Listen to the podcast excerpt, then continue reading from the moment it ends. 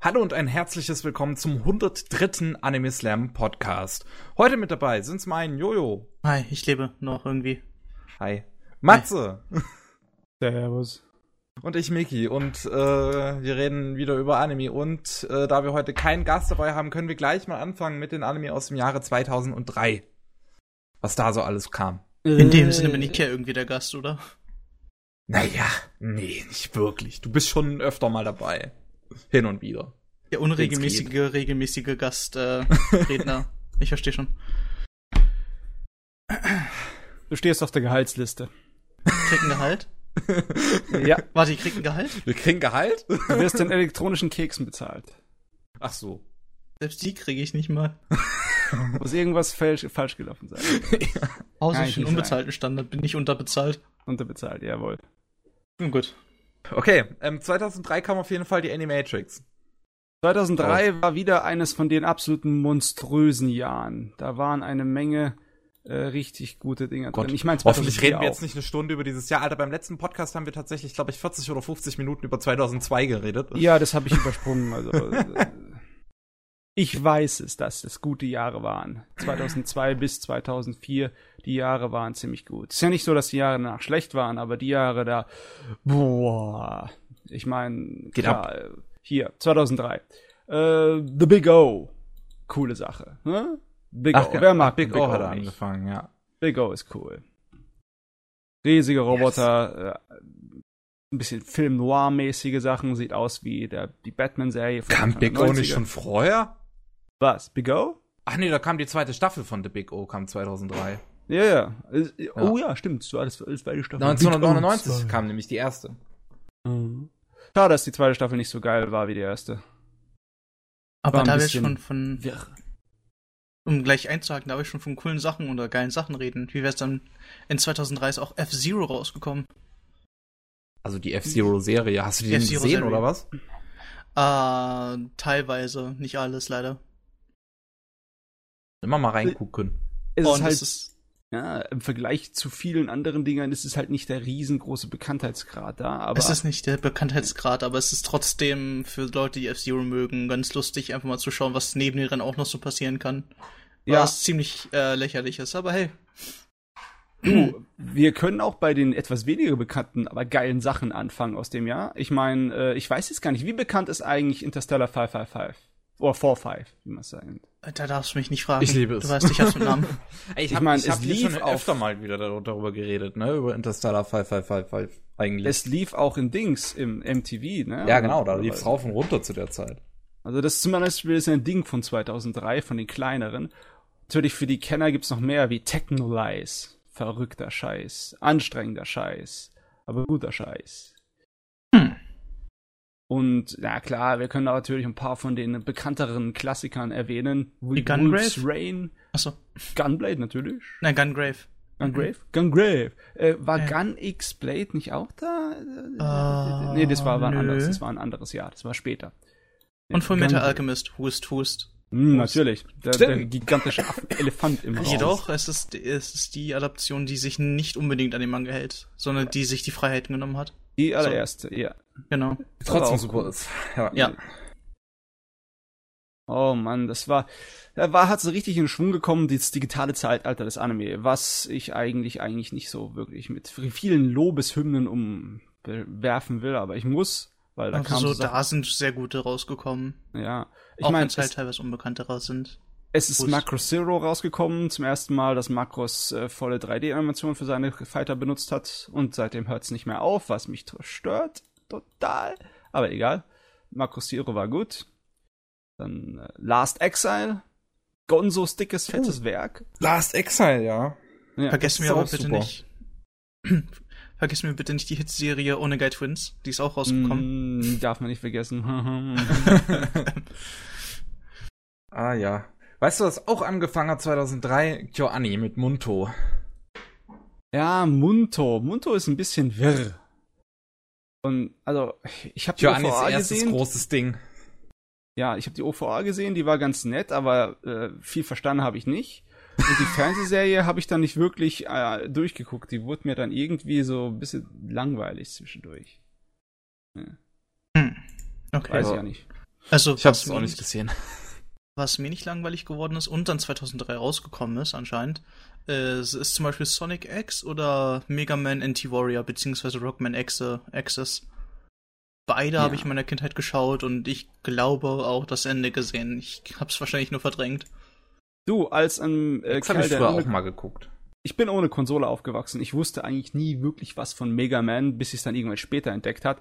Und deswegen hat mir das auch nie was gesagt. Ich meine, ich wusste auch nicht, wie es im Original japanischen Rockman heißt. Ne? Deswegen, äh, Wusste ich auch erst gefühlt eine halbe Ewigkeit später.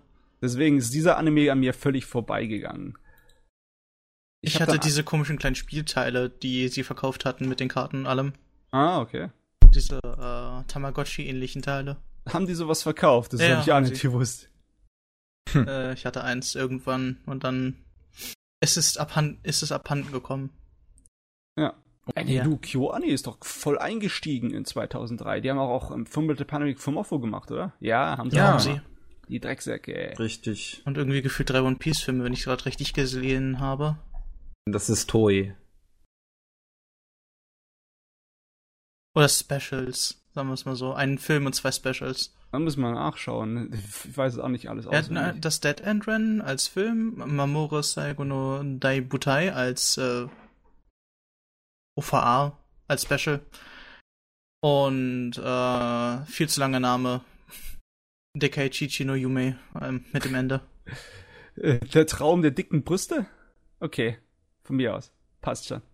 Ja, ich weiß Geil. nicht, ich, stell, ich stell's nicht in Frage. Hört sich nach einem sehr guten Special an. Ja, hört sich, hört sich so richtig an. Äh, ja. ja.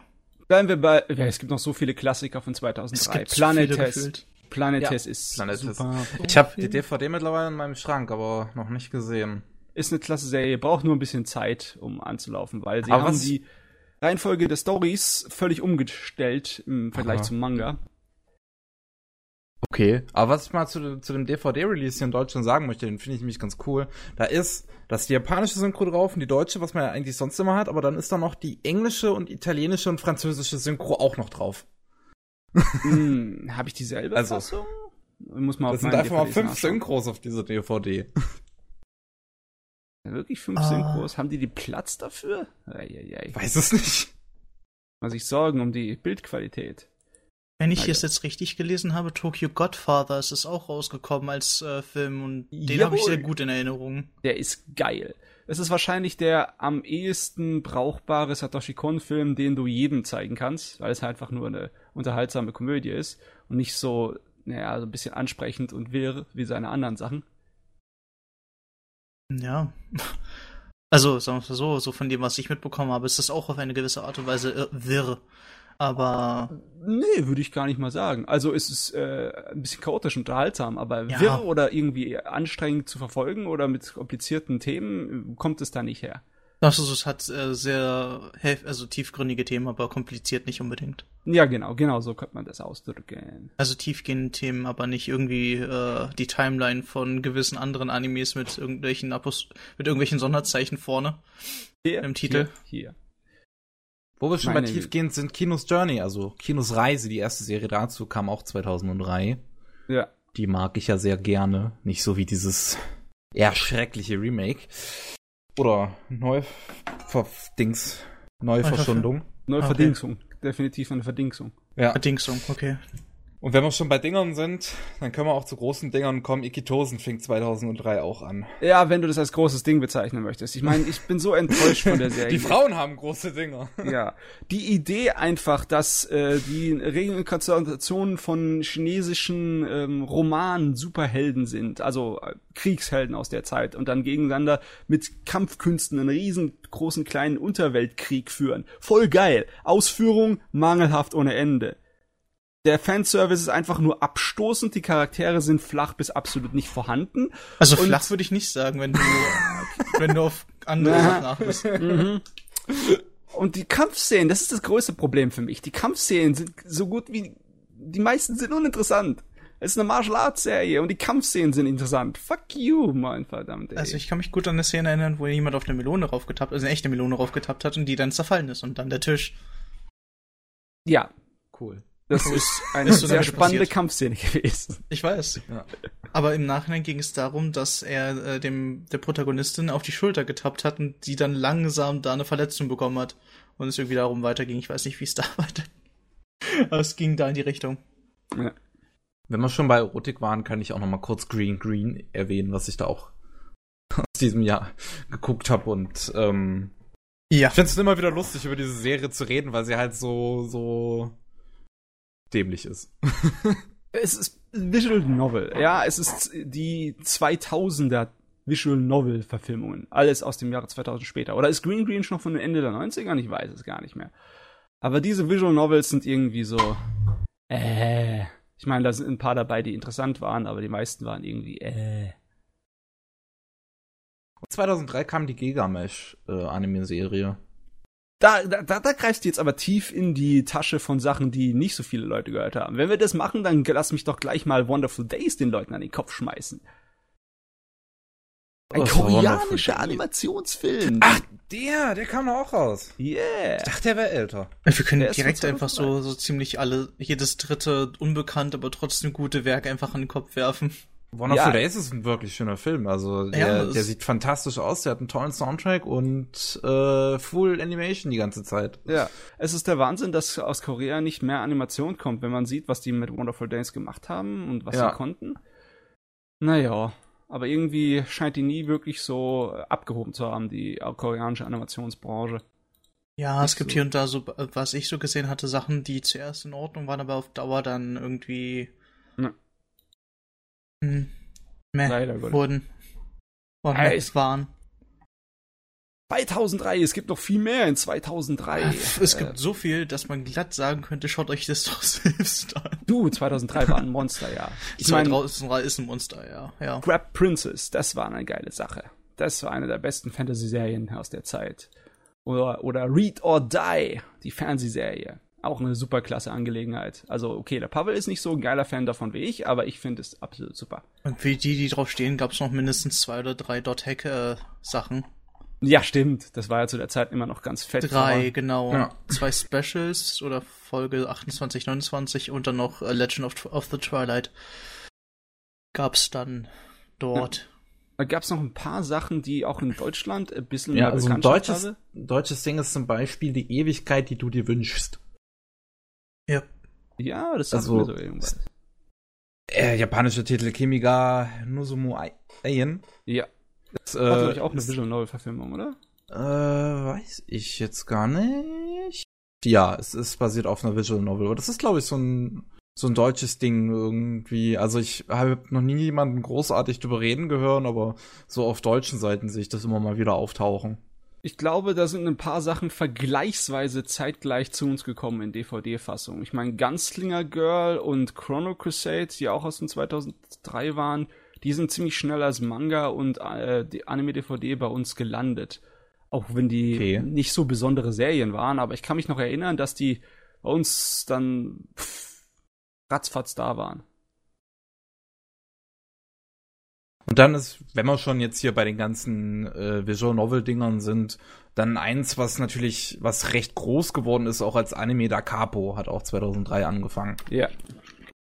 Also Gott, 2003. Also wir könnten uns jetzt, glaube ich, auch noch eine weitere Stunde zuwerfen mit irgendwelchen nee, Sachen. ja, Eine Sache möchte ich zumindest noch erwähnen, und zwar der erste Versuch, Blame irgendwie Mhm. anime-mäßig umzusetzen. Der kam nämlich auch 2003. diese sechs kurzen kleinen Dinger, Ja. die waren äußerst interessant von einem künstlerischen Standpunkt her.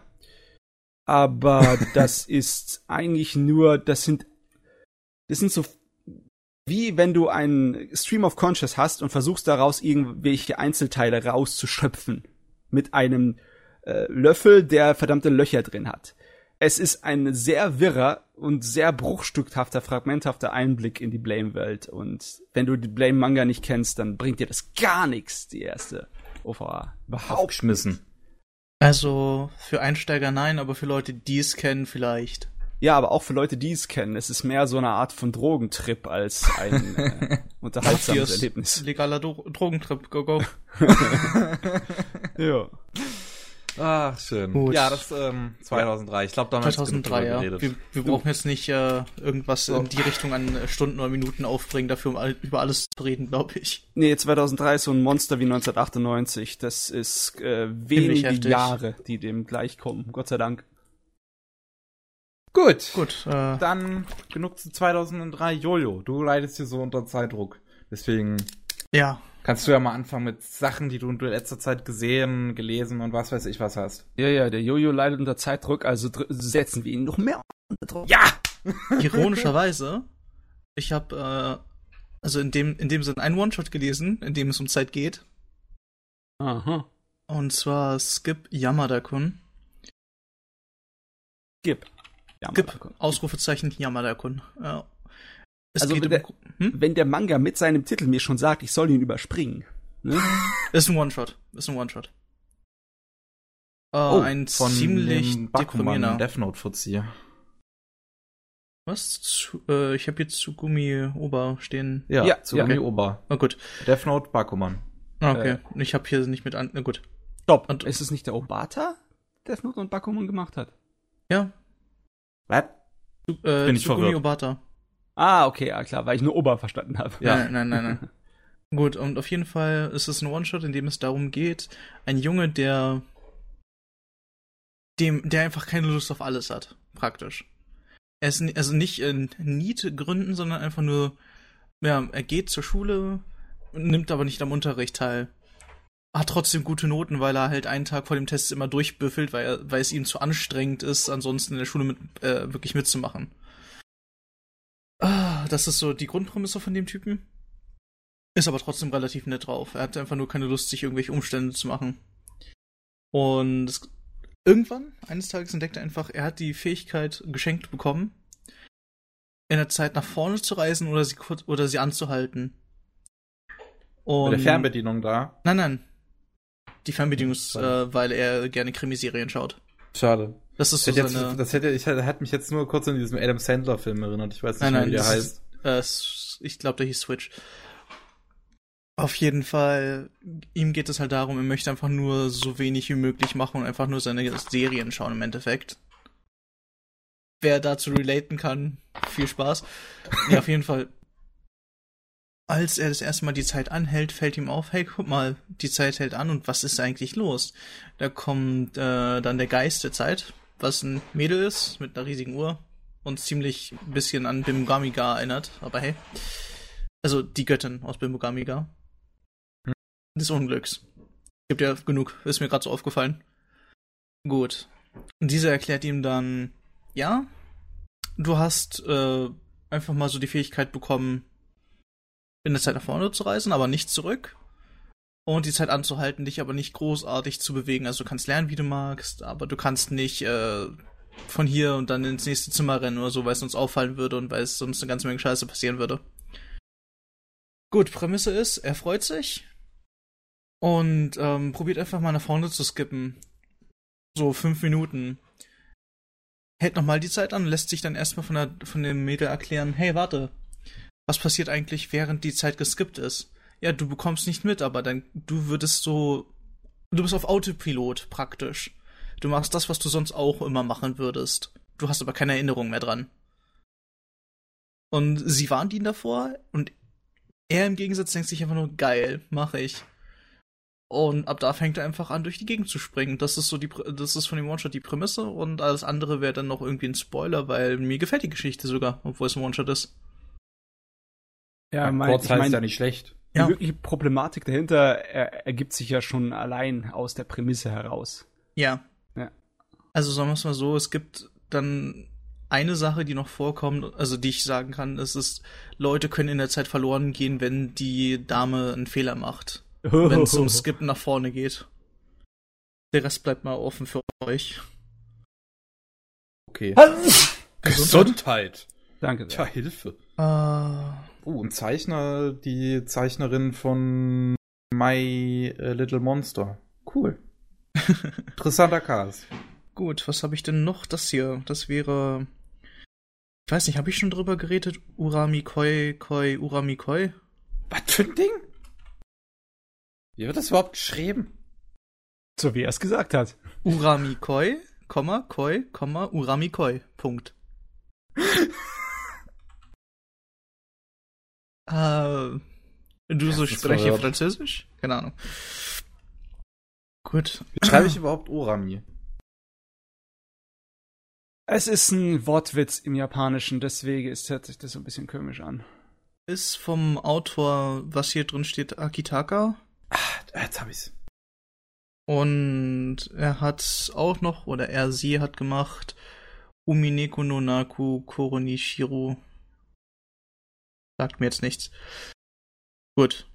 Auf jeden Fall, die Geschichte dreht sich um die äh, zwölf chinesischen Sternzeichen. Und im Hauptpunkt liegt der, also sagen wir es mal so, jedes Sternzeichen hat einen Familienbaum in dieser Stadt, in der, und in der es jetzt gerade geht, um die es geht. Deutsch. Äh, Jesus Christus. Ja. Und der momentane ehemalige Vorsitzende der Familie, also der Kopf der Familie, ist der Protagonist. Er ist im Sternzeichen der Ratte. Und dazu sei gesagt, jedes Sternzeichen hat ja gewisse Züge zugeschrieben bekommen, wie Neugierde, Verlässlichkeit und solch, solches. Mhm. Und diese leben es dann aber auch wirklich aus. So nach dem Motto, das ist wirklich Teil ihres Charakters. Und in dem Sinne, der Protagonist ist, äh, wie die, wie das, äh, das Sternzeichen der Ratte aussagt, neugierig.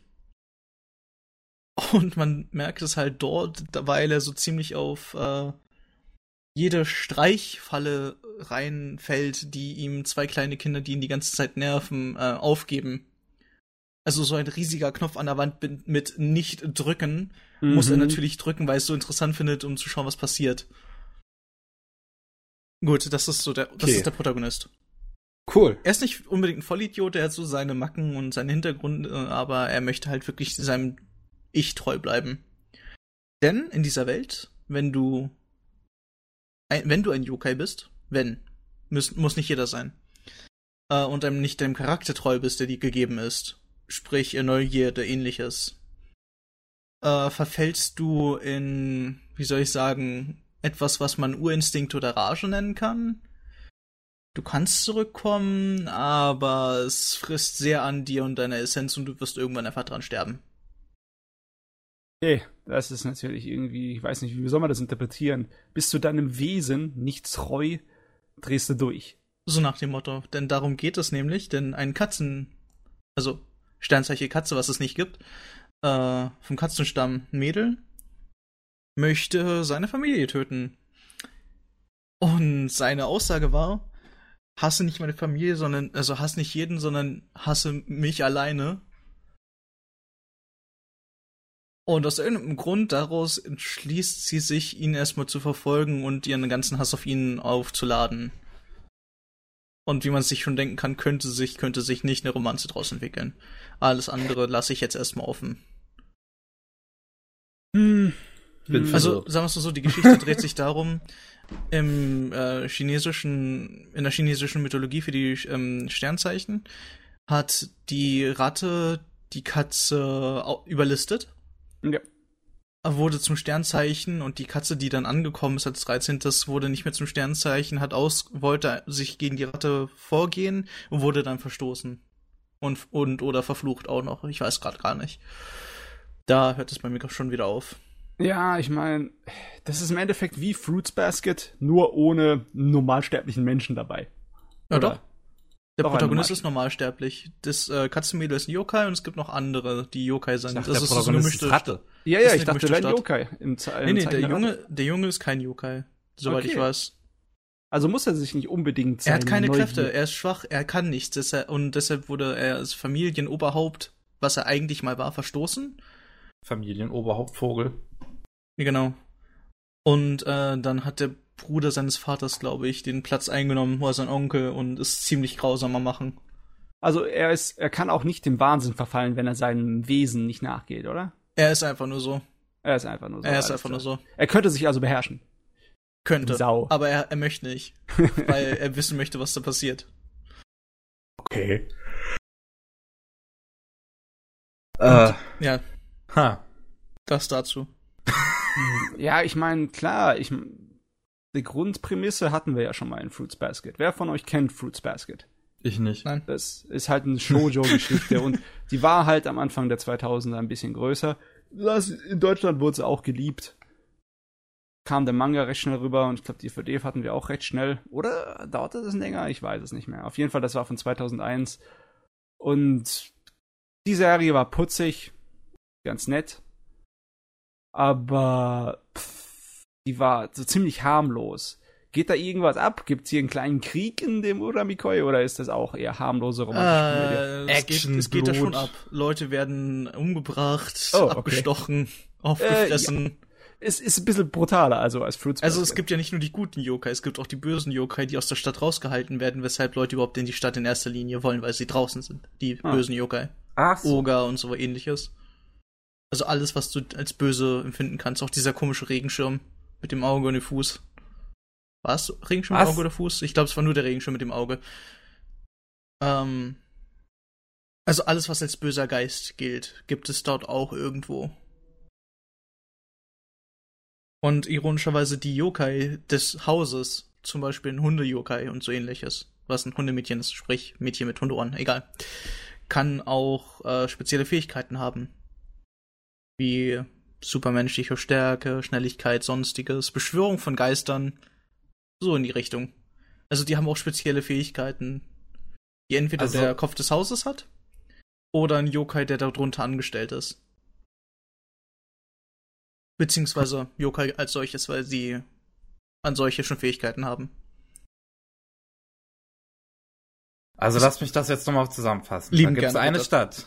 Gibt es eine Stadt, die ähm, basiert auf der, also der, da gibt es quasi zwölf große Familien, Mhm, also die halt auf den chinesischen Tierkreiszeichen basieren. genau. Und äh, wenn du ein guter Yokai bist, dann kannst du äh, solche Fähigkeiten haben. Wusste man nicht, wenn ich das jetzt richtig verstanden habe. Äh, Also ja. irgendwelche Superfähigkeiten. Ja. Aber du musst dich halt an den, an deinen Tierkreiszeichen quasi halten. Wenn du ein normaler Mensch bist, dann ist, Mhm. dann ist scheißegal.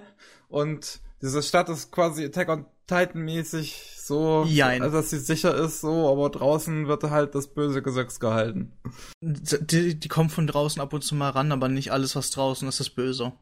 Okay. Also es Ach gibt so. auch andere Sachen, wo die herkommen, aber es wird halt so im Grunde gesagt, draußen äh, lebst du nicht lange und nicht glücklich. Es ist es, es geht in die Richtung, aber es ist nicht direkt so, dass äh, überall böse Yokais rumlaufen. Es gibt da auch Stämme außerhalb. Okay, alles klar. Ja, es war ziemliches Wirrwarr, ich weiß. Gut, und ähm, Der, Ja. ach ja, nochmal zum Hauptcharakter. Er wurde als Kopf des Hauses verstoßen, weil er die Fähigkeit des Hauses nicht verwenden kann. Und die ist äh, praktisch gesehen, du sagst was, die machen's, aber du musst wirklich nichts für dein Gegenüber fühlen, dem du dann manipulierst. Und er kann's nicht. Er ist ein einfühlsamer Mensch und ihn interessiert es und er, ähm, wie sehr er gegenüber sich fühlt. Und das darf er eigentlich nicht, um die Fähigkeit zu benutzen. Er muss sich wirklich abschotten dem gegenüber und seinen Willen einfach so mit die Füßen treten, praktisch. Also er das verwenden versagt, kann. weil er ein Gewissen hat. Ja. Drecksack. Ja, wie kann er das nur wagen? Und dementsprechend sein Onkel ist halt kaltschnäuzig. Und hat einen oder anderen Mafia-artigen Morde hinter sich. Aber hey. Also es ist Ja. kein Slice of Life nur mal so am Rande. Das ist wirklich eine roter Faden-Story, die da äh, durchgeht. Die erstmal niedlich anfängt mit Aufbauen und ähnlichen und dann äh, halt mehr so in Realismus geht, wo es dann heißt so, Leute sterben hier. Pass mal auf. Ja, hört sich weitaus eher nach Schonen-Serie an. Mit ein bisschen logischerweise dem Fokus auf süße Mädels mit äh, Katzenohren und Hündöhrchen und ein bisschen Action. Also nicht nur Mädels haben diese Teile. Cool. Männliche Familien Yokai haben ja auch äh, diese Ohren. Ich wüsste jetzt echt nicht, ob ich die Serie anfangen würde zu lesen oder nicht. Für zwischendurch auf jeden Fall. Wenn du irgendwas Festes suchst, würde ich andere Sachen empfehlen. Ich suche sowieso nichts Festes. Komm her. Meine Illusion, was Manga und Anime angeht, ist so ein bisschen zerstört. Okay. Ich hoffe, das nächste kann ich besser auf die Reihe kriegen. Spannend. Das ist äh, Plunderer von Su Minazuki. Plunderer. Ach, Plunder, Plunderer quasi. Also, Naja. okay. Also ich kann nicht Plünderer sagen, weil es äh, ist deutsch angelehnt, aber nicht deutsch. Oh, dazu gibt's auch ein Anime. Ah, nee, dazu soll einer kommen. Okay. Passt ja sogar. Und, ach, das ist von der gleichen, von dem gleichen Autor wie dieses Heaven's Lost Property. Also Sorano Utochimono, so ist es, glaube ich, auch eher mit dem japanischen Ding in Deutschland bekannt. Ah, okay. Das Der sehe ich gerade. Ja, der kleine Fuzzi und die Engelmädels. Ah, irg- interessanterweise geht es hier um. Na, wie soll ich sagen? Eigentlich, Protagonistin ist ein Mädel und mehr oder weniger der, na gut, rote Baron auf dem Cover. Also es geht um die Okay. roten Baron, aber das Mädel, auf der liegt das Hauptaugenmerk. Also warte mal, warte mal. Warte. Äh, wer, wer, wer, ist, wer ist jetzt die Hauptfigur? das, ach Gott, das Mädel eigentlich, China. Na? Äh, sie Ach, heißt China. China. China. Jedoch, der Okay. rote Baron kriegt eine ganze Menge Story ab. Im Sinne von, er ist im Vordergrund und alles. Du der meinst jetzt- Lichtbach? Du meinst den Roten Baron im Sinn von wegen dem Ersten Weltkrieg, Roter Baron, oder was? Sagen wir es mal so, äh, in der Theorie hat er den Namen daraus bezogen bekommen.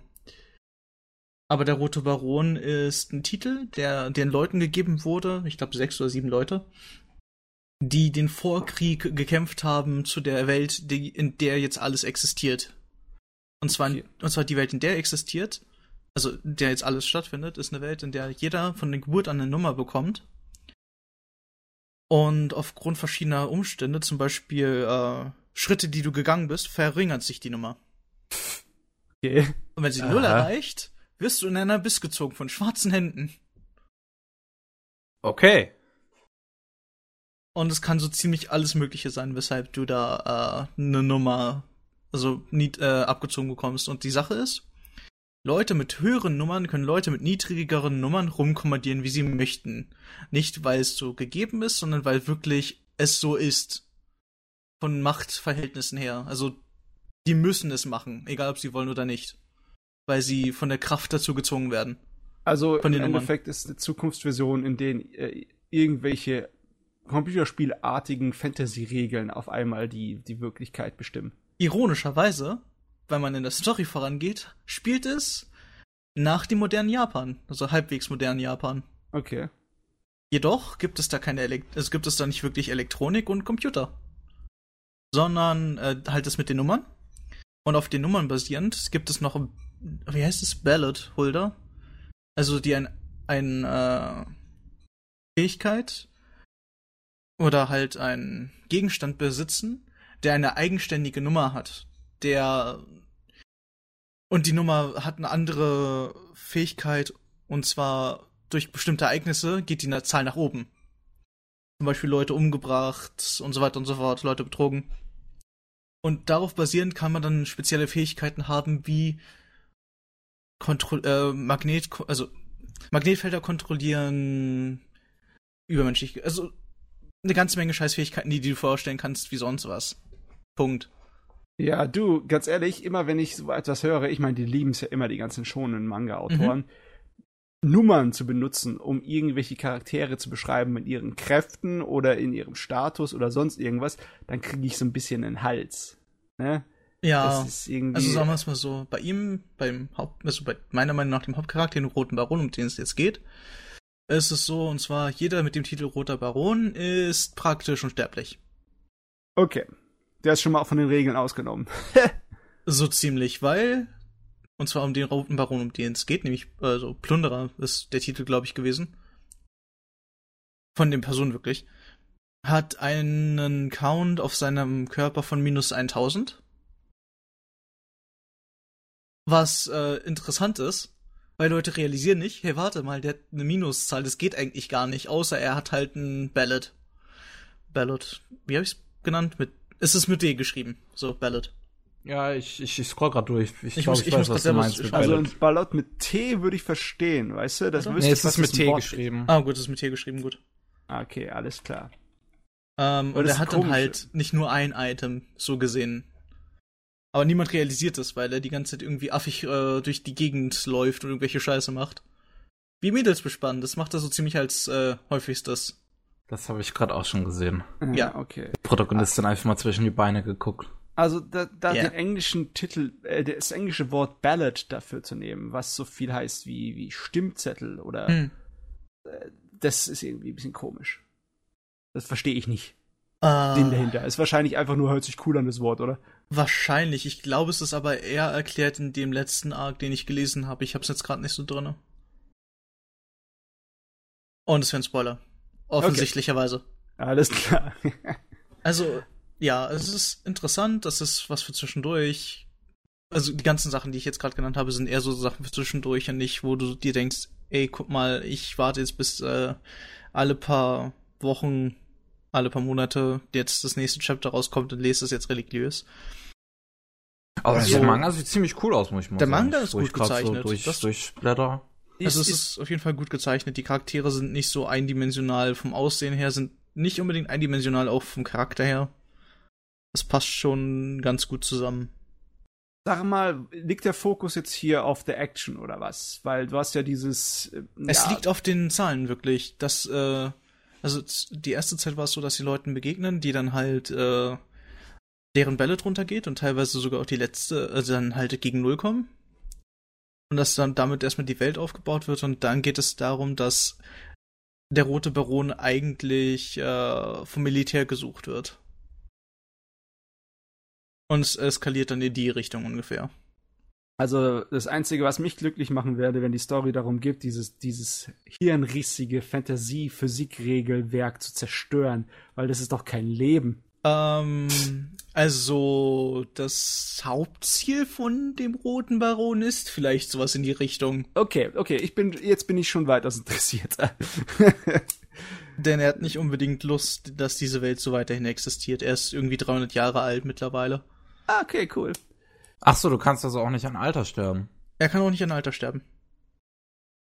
Okay. Er kann generell. Er also hat eigentlich kann immer man irgendwas, überhaupt dann irgendwas quasi sterben in dieser Welt oder nur an seiner doch. Nummer? Er, also er kann an nicht, also an, dann eigentlich so gut wie nicht sterben, aber jeder andere kann durch alles Mögliche Ah, sterben. so, okay. Also es geht nur um die, die Leute, die den Titel Roter Baron tragen, die wirklich nicht äh, sterben können. Interessanterweise sind alles so Leute, die aussehen, als wären sie Schulkinder, die dann halt ins Militär gedrückt wurden aus Gründen des Umstandes anscheinend. Ja, ich meine, wir, wir sind ja in Japan bei Manga und Anime, ich meine. Ja, Nö. und sie können Nö. ein bisschen durchdrehen, wenn es ums Kämpfen geht. Also lassen wir mal offen.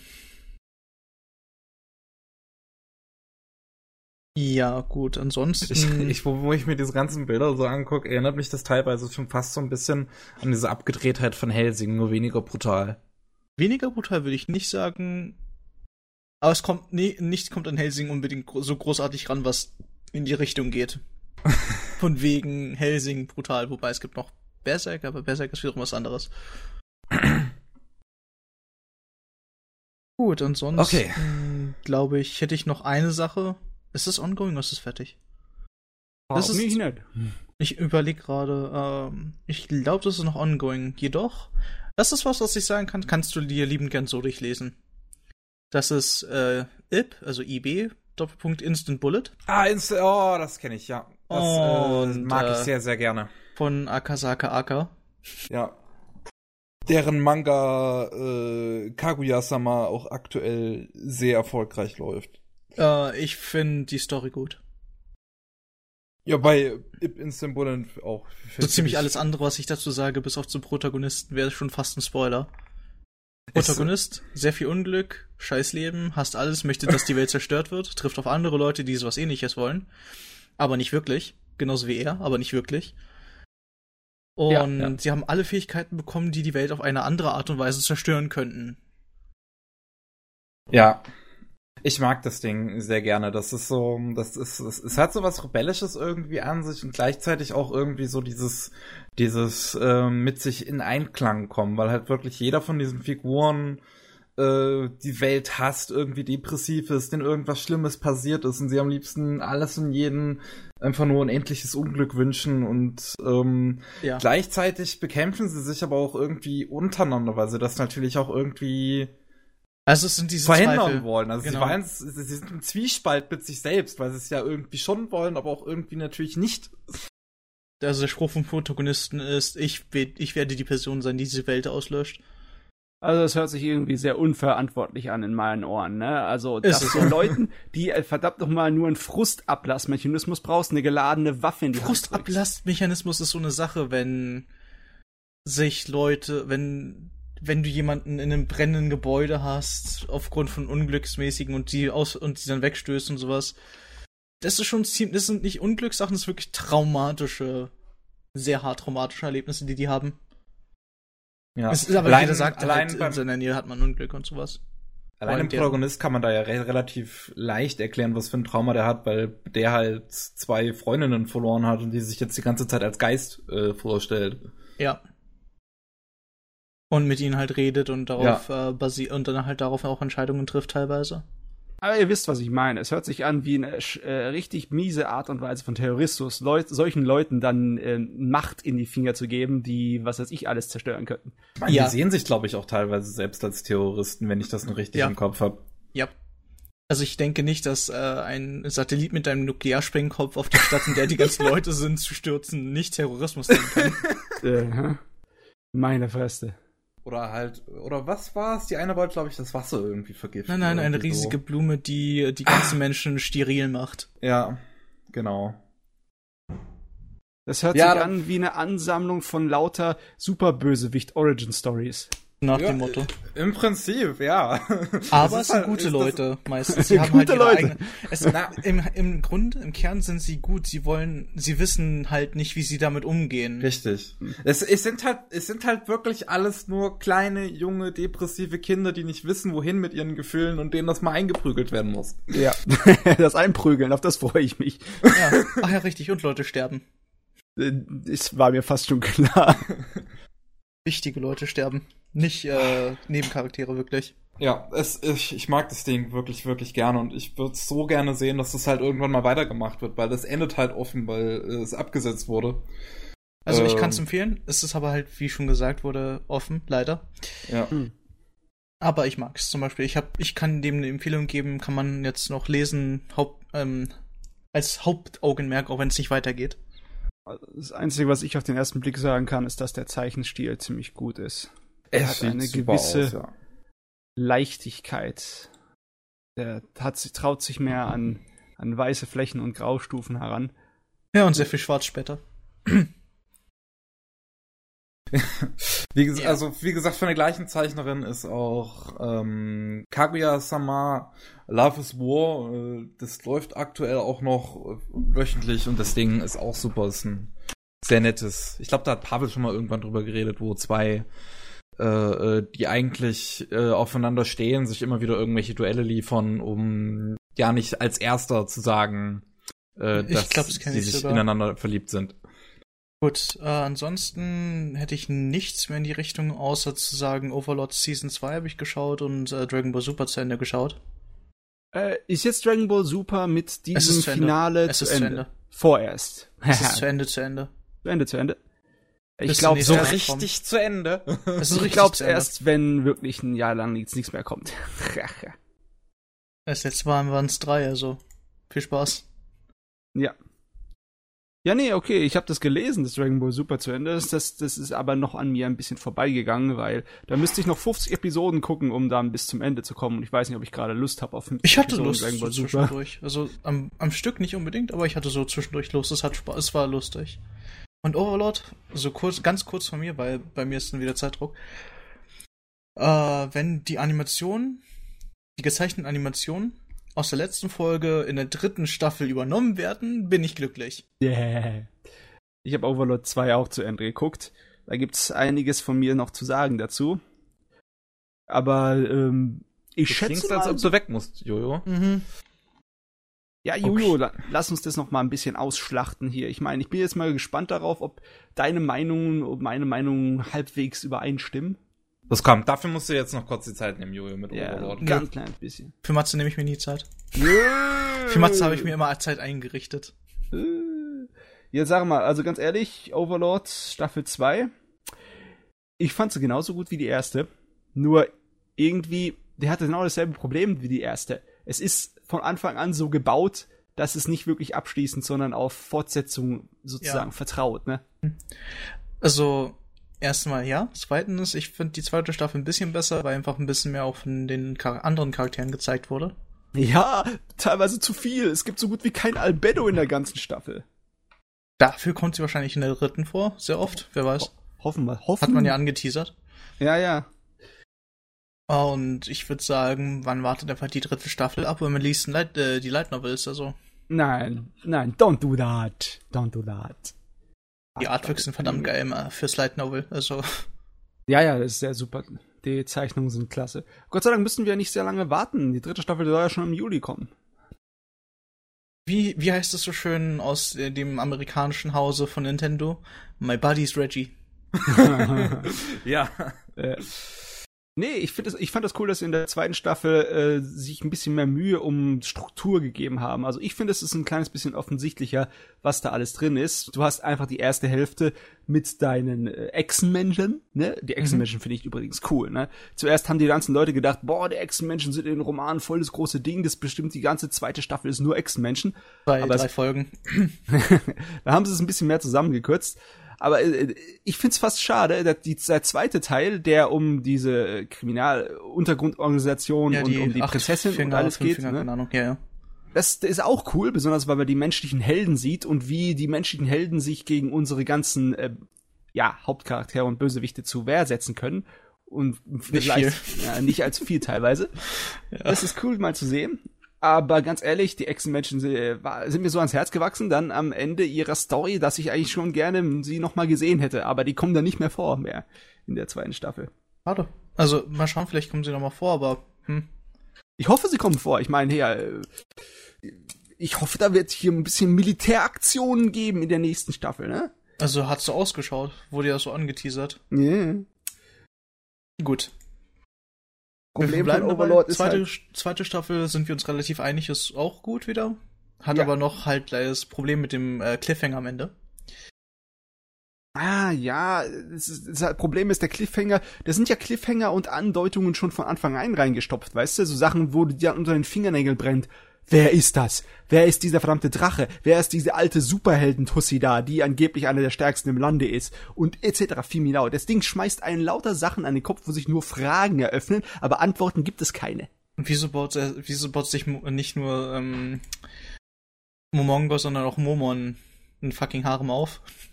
Ähm, ich glaube, das ist äh, einfacher zu beantworten. Nein, nein, dass auch der, der Abenteurer Momon sich jetzt mittlerweile ein Harem aufbaut. Nicht nur Momongo, bei Momongo ist es einfacher. Es ist sein Schicksal. Er, er kann nicht anders, als sich ein Harem aufzubauen. Mhm. Gut. Und darauf verbleiben wir jetzt einfach mal, denn Ja. ich äh, mache mich dann wieder auf die Socken. Wir können ja eine Pause einleiten. Ja, Keine klar, Ahnung. können wir machen. Dann, ja, dann machen wir eine kurze Pause. Und wir hören uns dann beim nächsten Mal. Ich wünsche euch noch einen wunderschönen, wann auch immer das rauskommt, ihr äh, Wochentag einfügen. Und dann hört man sich beim nächsten Mal. okay, Jojo, war schön, dass du dir die Zeit genommen hast. Ja, versprochen ist versprochen, wird nicht gebrochen, sonst breche ich mir den Finger. Tschüss. Auf Wiedersehen. Bye, bye. Und wir Bye. hören uns natürlich gleich auch wieder. Bis gleich. Willkommen zurück zum 103. Anime Slam Podcast. Jojo muss jetzt weg. Der hat leider ein bisschen Stress. Und ich bin einfach. Huch, jetzt bin ich hier auf meinen Knopf meinen Kopfhörer gekommen. Moment. Ich bin einfach mal so frei und fange einfach an mit dem Zeug, was ich so in letzter Zeit gesehen habe. Ja, geht das nahtlos an das, was der Jojo geschwatzt hat, drin über? Ah, nicht so ganz, glaube ich. Also, doch, sagen wir mal, also wenn wir jetzt über die letzte Season vielleicht reden, da habe ich zwei Sachen gesehen. Das ist gut, dann, dann Ähm, passt es doch. Eine Sache, die will ich einfach ganz schnell loswerden. Mhm. Die hat sehr doll wehgetan zu gucken. Das ist nämlich Citrus. Ähm, ja, das war noch das ein bisschen auf äh, stark auf Fanservice ausgerichtete ähm, Lesbenangelegenheit. oder? Richtig, ja, das, ähm, Eher zum Spaß an der Freude. ich habe Nichts besonders tiefgründiges. Oder? Ja, also, hm, ich habe also ich habe mir die zwölf Folgen angeguckt tatsächlich. Ich hab's, ich habe mich dadurch gequält. Das ist keine Ahnung. Lieber hätte ich mir eine Schere ins Bein gesteckt, aber ähm, warum hast du es dann getan? Ich weiß es auch nicht. Nee, so so angefangen habe ich eher so mit so einer Trash-Intention, um um um um mich daran zu erfreuen, wie schlecht es ist. Und das hat in den ersten paar Folgen noch ganz gut funktioniert und dann kommen immer mehr furchtbare, bitchige Charaktere hinzu, das ist so schlimm.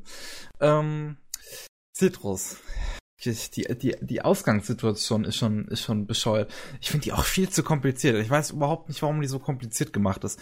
Du hast ähm, halt äh, äh hier zwei Familien, äh, Vater, Mutter, die halt da heiraten, beide halt schon ein Kind haben.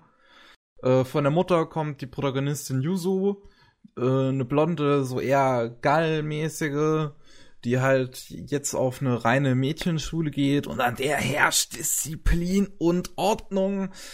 Und da geht das nicht so mit ihren Gall auftreten und da begegnet sie an ihrem ersten Schultag auch May, von der sie zu dem Zeitpunkt noch nicht weiß, dass das jetzt ihre neue Schwester ist, die halt von der väterlichen Seite dann kommt.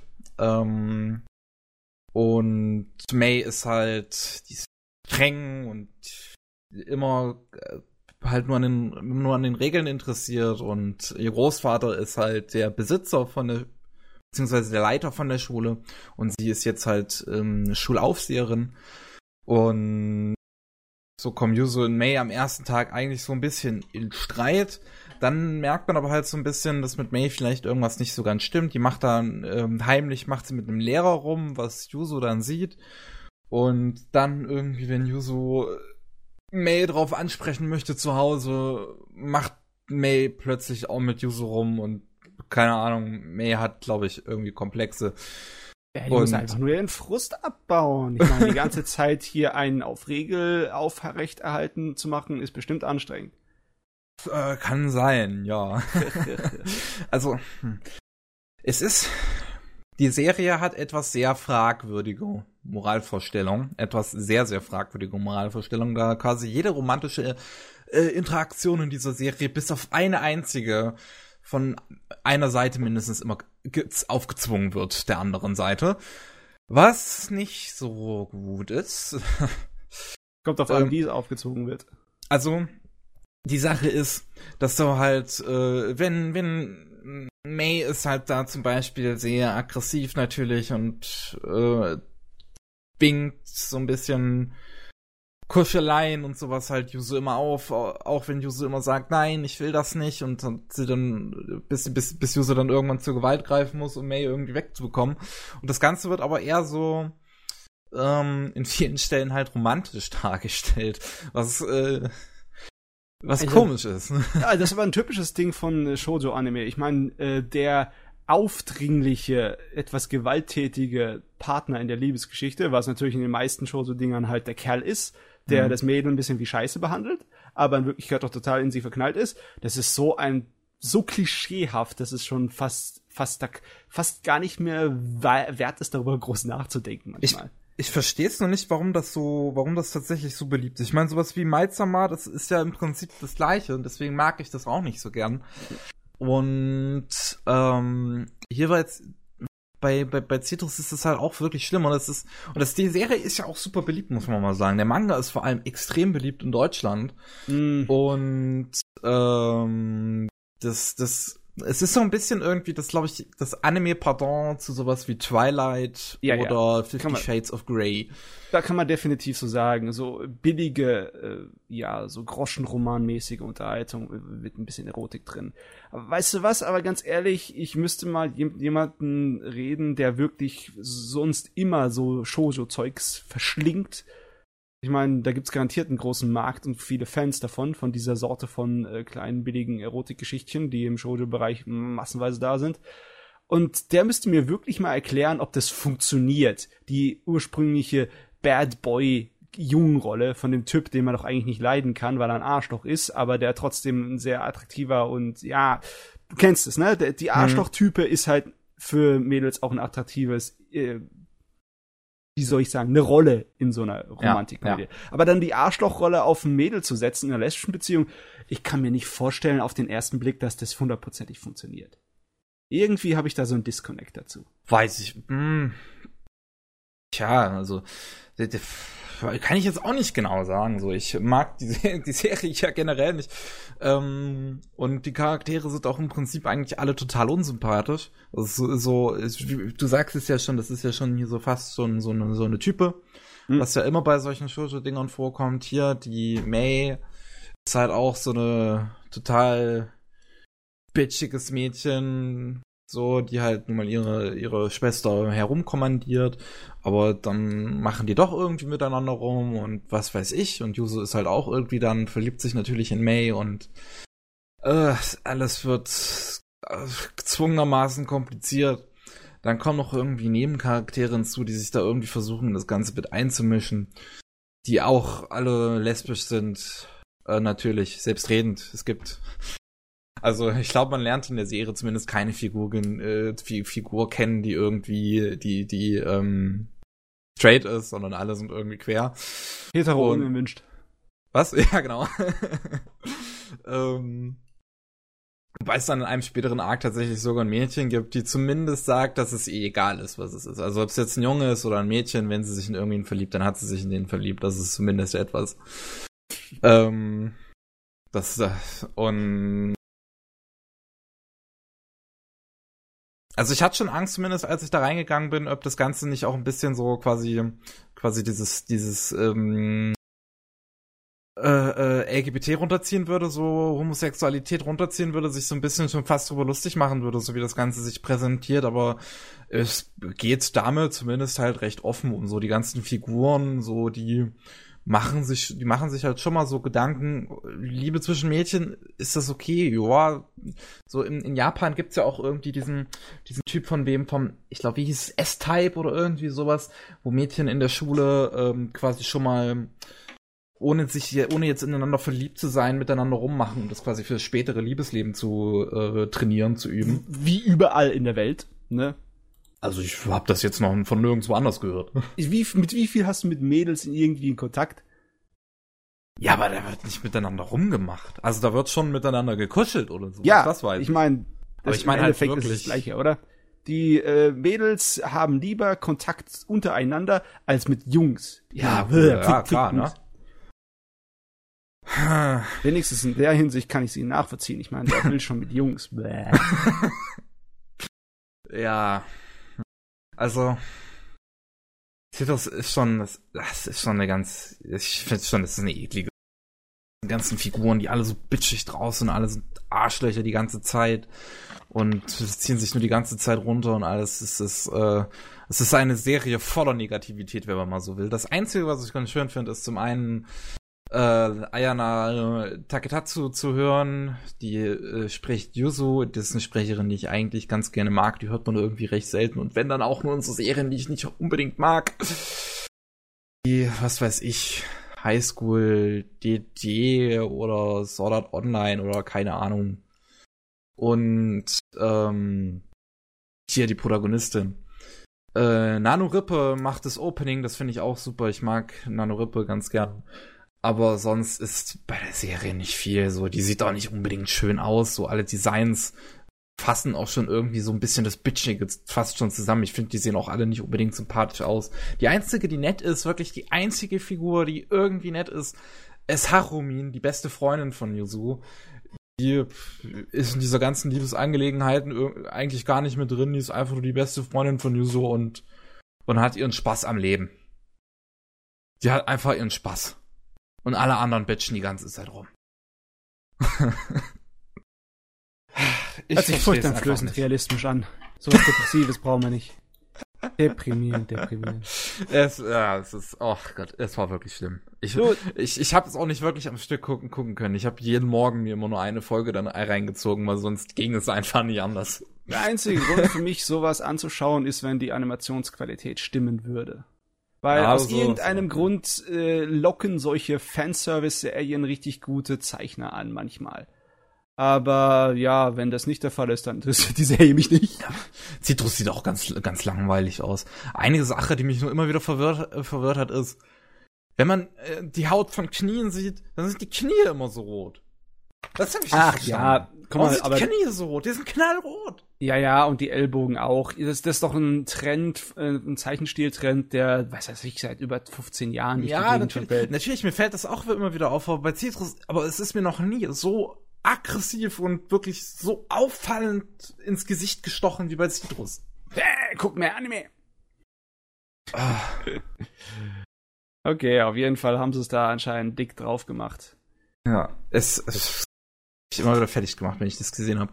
Es, es ist eine furchtbare Serie. Bitte guckt sie euch nicht an. Es sei denn, ihr halt, ich steht auf so Kram wie Twilight oder Fifty Shades of Grey oder keine Ahnung. Oder ihr kennt, ihr wisst ganz genau, wie der Geschmack von unserem Chefredakteur zu interpretieren ist und guckt es euch genau deswegen an. Aber macht, was ihr wollt. Also mein Interesse ist nicht besonders da bei dem Ding. Meins auch nicht. Also, Nicht. Nicht mehr, nie wieder. Ah, aber ich kann mir tatsächlich vorstellen, dass sowas eine zweite Staffel bekommt, so beliebt wie es war. Naja, naja, naja. Wollen wir weitermachen? Wollen wir zu was Schönerem kommen? Und was Schöneres wäre zum Beispiel Late Back Camp beziehungsweise Eurocamp. Ja, da haben wir letztens auch schon drüber angefangen, ne? Ja, und im letzten Podcast hat man auch schon mal ganz kurz drüber geredet, weil das Christa gesehen hatte. Ähm, mö möchte ich nur auch mein, mein, mein Senf etwas detaillierter dazu geben, weil es ist einer von diesen, also den, den Begriff habe ich auch im letzten Podcast zum ersten Mal durch Chris gehört, das ist so dieses Genre vom Ishiyekei oder irgendwie Yashi. Yashikei? Yashi. Yashi kannst du mit übersetzen mit entspannend oder Ja, ja, so ein bisschen in die Richtung. ja, solche Serien, die, sind- die sind halt, die zur Entspannung sind. Nonon Miyori und Aria und was weiß ich, was mir dann noch als Beispiel an den Kopf geworfen wurde. Und ähm, Laidback Camp ordnet sich da halt auch einfach rein. Das ist eine Serie, in der geht's einfach um diese Atmosphäre, um diese Stimmung von Mädels, die campen gehen. Und ähm, die haben, die haben recht schöne Dynamiken einfach. Man hat äh, Rin als die Protagonistin, die am Anfang halt gerne noch so alleine campen gehen möchte und dann ähm, aber Nadeshiko kennenlernt. Und Nadeshiko ist ist ein Airhead, aber äh, sie ist sehr liebenswürdig und ähm, geht kommt äh, äh, halt aus einer anderen Stadt, ist da jetzt in diese Stadt auch umgezogen, wo Rin auf die Schule geht, geht er halt jetzt in dementsprechend auf die gleiche Schule, geht da in den Club von den Campern, in dem ist aber Rin überraschenderweise nicht drin, sondern zwei andere Mädchen, Aoi und Chiaki. Und jetzt ähm, versuchen die halt alle irgendwie Rin noch mit in den, in den Club so, oder beziehungsweise Nadeshiko versucht es eigentlich eher, äh, Rin noch mit in den ähm, Club zu bekommen, um gemeinsam campen zu gehen, aber Rin möchte halt lieber alleine campen gehen. Das ist so ein bisschen mehr oder weniger der Konflikt. Aber, ähm, aber die Serie geht halt viel mehr wirklich auf diese ganze, diese ganze Atmosphäre, auf das Campen an sich und ähm, auch auf die sehr, sehr schönen Dynamiken zwischen den Figuren, die funktionieren so gut. Man erkennt auch immer direkt an recht wenigen Sätzen schon, äh, wie diese Figuren überhaupt zusammenstehen.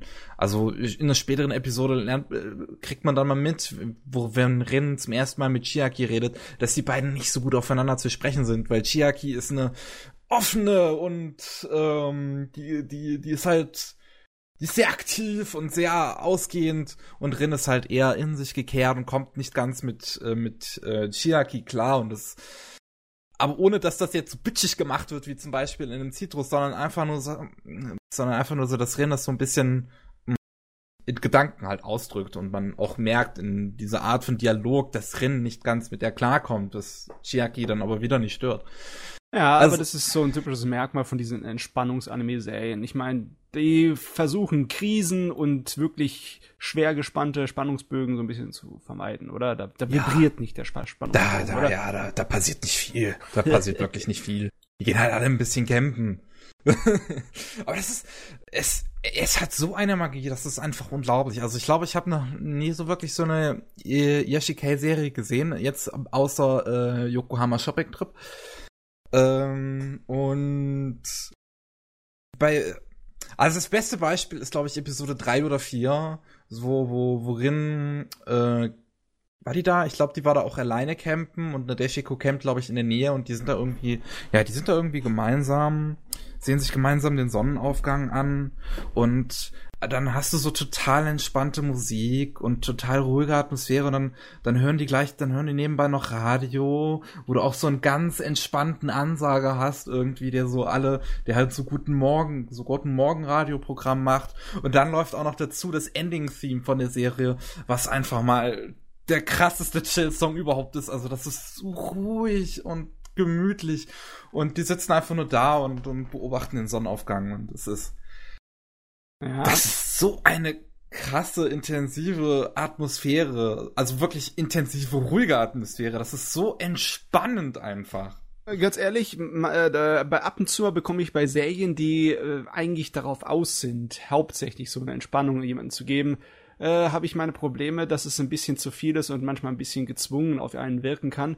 Ich äh, liebe solche Elemente ja auch, wenn äh, etwas wirklich so eine schöne, entspannende, so eine einlullende Atmosphäre hat, die dich in die Welt da reinzieht, auch wenn es ein realistisches äh, Bühnenbild ist ein ganz einfaches modernes Setting.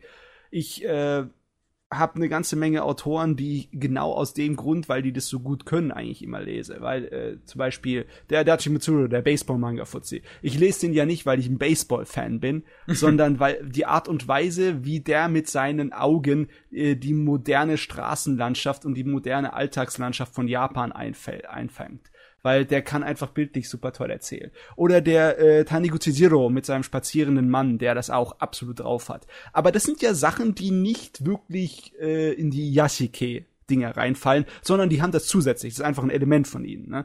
Wenn du etwas hast, was all das vollkommen absichtlich zu seinem Hauptaugenmerk nimmt, dann habe ich, dann denke ich mir manchmal so, Gott, ey, äh, ich brauche noch irgendetwas anderes außer Entspannung, um mich da irgendwie zu locken.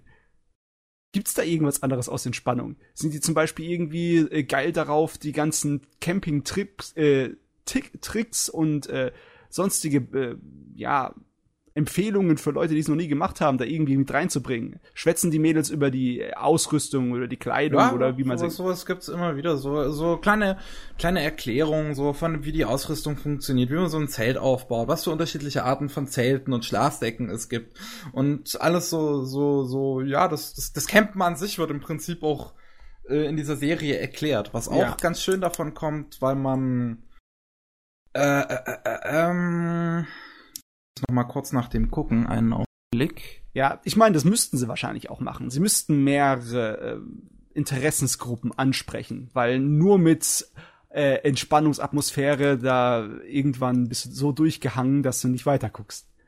Und also du hast dann auch ähm, Akio Uzuka hast du dann als Erzähler, als Erzählerstimme, wenn sowas halt erklärt wird. Mhm. Und der hat auch eine kleine, kleine Rolle in der Serie. Der spielt da den, den Großvater von Rin, von der Protagonistin, der halt auch ganz oft campen geht und quasi bei, wenn man, allein wenn man den ansieht, merkt man, der hat eine Menge zu erzählen. Und dementsprechend ergibt das auch vollkommen Sinn, dass der quasi die Narration macht, wenn so, ähm, wenn halt Campingausrüstung erklärt wird. Und das finde ich, gibt dem Ganzen auch nochmal einen ganz äh, netten Charme, weil der Typ hat halt auch einfach eine super entspannende Stimme. Ähm, und ja, so, so, natürlich halt neben, neben der Erklärung von dem Camping an sich gibt's ja auch äh, die Figuren und ähm, einfach halt äh, ihre, äh, ihre, ihre Chemie, die halt so schön funktioniert.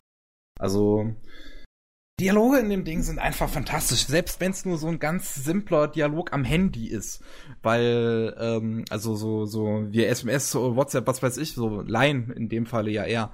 Ähm, selbst wenn das nur so ein Gespräch ist, weil die Dialoge sind irgendwie so so sympathisch geschrieben, weil die die die Figuren wirken auch so menschlich, indem du merkst, es zum Beispiel beste Freunde, die schenkern sich auch mal und dann passiert das dir halt auch mal. Da hast du so ein so, so ein äh, Dialog, ey du ey du blöde, bring mir jetzt mal was, bring mir was zu essen vorbei. Und dann nee, mach ich nicht. Oh verdammt, jetzt bin ich gestorben wegen dir. Und äh, da, da dann dann stänkern die sich halt auch ganz leichtsinnig, aber ähm, im anderen Moment. Aber äh, du, merkst halt einfach, die Chemie bei diesen Figuren funktioniert. Hat das eigentlich, hat das eigentlich irgend so etwas wie einen roten Faden oder einen kompletten Strukturbogen oder sowas? Oder ist das genauso wie jeder andere Slice of Life, könnte an jeder Stelle enden? Puh, ja, das hat so einen gewissen, das hat so einen gewissen. Also Faden, sie haben ein Ziel so oder sowas. Mm, Ja, das, das Ziel ist ja jetzt erstmal in dem Sinne, dass Rin halt dem, dem Club, dem Campingclub beitritt. Ah, das ist ja so ein bisschen, worauf es hinausläuft, dass die alle so ein bisschen zusammenkommen und äh, alle dem Club angehören. Weil die haben, der Club hat auch das Problem, dass die nur so einen ganz kleinen Raum haben in der Schule, weil es nur drei Mitglieder sind. Und sie würden einen größeren bekommen, wenn sie ein viertes Mitglied hätten. Und dementsprechend sind die dann natürlich umso mehr interessiert, Rin mit in den Club zu bekommen. Kleine, bescheidene Ziele. Aber Ziele. Ja. Also, Eurocamp, Late Bay Camp ist eine super entspannende und sympathische Serie mit super tollen Figuren. Der Soundtrack ist fantastisch. So eine Mischung aus, ähm, so eine Mischung aus, aus, ähm, ach, wie hieß das, wie, wie bei, bei World End und Fairy Tale, so, so keltische Musik und gleichzeitig aber auch irgendwie so ein bisschen Country. So beides kommt irgendwie aufeinander. Äh, und- Volksmusik, ja. ja, und das äh, passt natürlich super auch zu der Atmosphäre. Ich finde den Soundtrack allgemein einfach spitzenmäßig. Es gibt jedes Jahr irgendwie bei einem, bei so kleinen, kleineren Anime auch immer mal wieder so einen Soundtrack, der mich total, der dann total überraschend von der Seite kommt.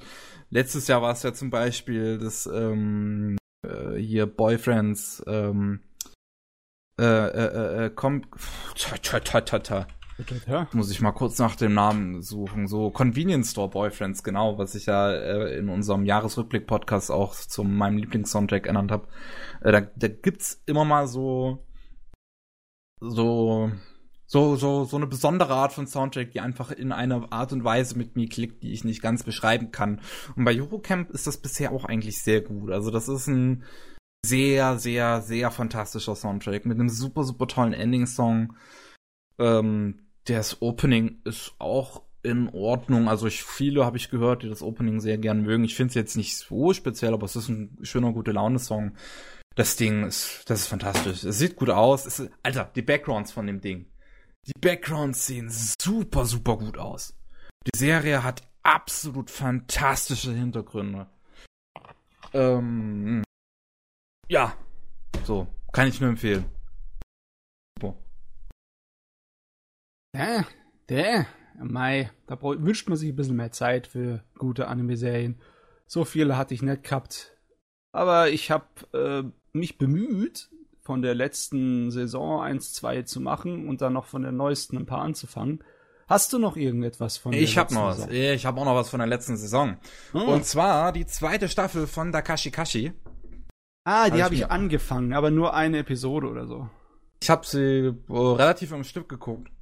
Und ich finde die auf so vielen Leveln ja einfach mal besser als die erste Staffel. Die macht so viel besser.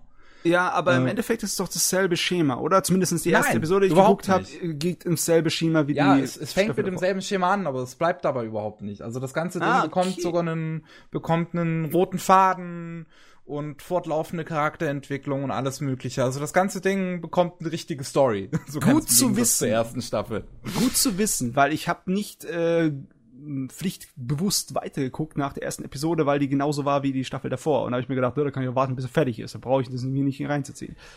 Ja, so Aber- die ersten drei, vier Episoden sind halt noch mal so wie, wie vorher in der ersten Staffel und dann, ähm, ist jetzt gar nicht, sa sagen wir es mal, dann, dann, dann geht Hotaru weg und kommt für eine sehr lange Zeit halt nicht mehr wieder und dann, äh, muss ähm, Kokonatsu quasi alleine weitermachen. Also Hotaru ist dann auch wirklich aus der Serie weg für eine längere Zeit. Aha, okay, also wie am Ende der ersten Staffel. Weil die haben ja das Ende der ersten Staffel nicht direkt angefangen gleich wieder, sondern die machen so eine Art von Rückblicke gleich am Anfang, oder? Ja, ja, das stimmt schon. Also so oder im Prinzip ist quasi das Ende der ersten Staffel ein bisschen später dann in der zweiten Staffel drin. Ja, alles klar. Da freue ich mich drauf, weil das, das ist das, was mich eigentlich interessiert, wie es weitergeht. Und ja, das, das ist das ist super interessant, wie es dann weitergeht, finde ich. Also so so Kokonatsu, der dann halt da gibt's dann eine etwas deprimierendere Episode, wo er halt erstmal drüber hinwegkommen muss, dass Sutaro jetzt weg ist, weil der war halt schon so ein bisschen schwer verknallt in die und jetzt möchte er halt und danach legt er sich aber fest oder beziehungsweise reißt sich zusammen und will jetzt alles dafür tun, um den Süßigkeitenladen ähm, quasi äh, standhaft zu halten, um zu hoffen, dass Hudaru irgendwann wieder in den Süßigkeitenladen zurückkehrt. Problem ist, er hat jetzt Konkurrenz. Und zwar ein Convenience Store hat in seinem kleinen Dörfchen da direkt gegenüber vom Süßigkeitenladen aufgemacht. Und ähm, sein Vater landet dazu auch noch im Krankenhaus, weil der sich den den C irgendwo angestoßen hat. Und Der dann Kerl ist aber- halt aber er. Er hat sich den C halt so heftig angestoßen, dass er erstmal einen Monat im Krankenhaus verbringen muss. Und in der Zeit, um den Laden natürlich äh, am Laufen zu halten, während Kokonatsu in der Schule ist, äh, stellt er noch ähm, eine Frau ein, die vorher bei dem Convenience Store war, aber sich da nicht so wirklich zurechtkam und jetzt äh, den Süßigkeitenladen äh, leiten soll, wenn Kokonatsu in der Schule ist.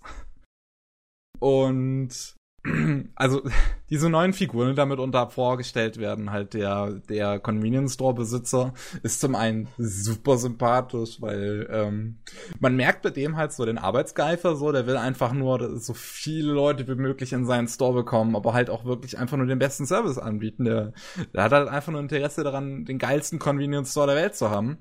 Und ähm, Mhm, Supermarktbesitzer mit Ambitionen. ja. Und dann, dann kommt halt Kokonatsu mal so rein, um sich den jetzt mal anzugucken, den Convenience Store, und merkt halt so direkt schon, was da so schief läuft. Äh, Und sa- sagt dann eine Sache dem, dem äh, Shopbesitzer auch offen und der dann so, Scheiße, du hast recht. Oh Gott, bitte. Und, und der, der, der Storebesitzer will dann auch unbedingt Kokonatsu einstellen und äh, sieht den als ehrwürdigen Rivalen an. Und äh, diese, die, die Frau, die dann halt Kokonatsu einstellt, ähm, ist eine absolute Versagerin im Leben.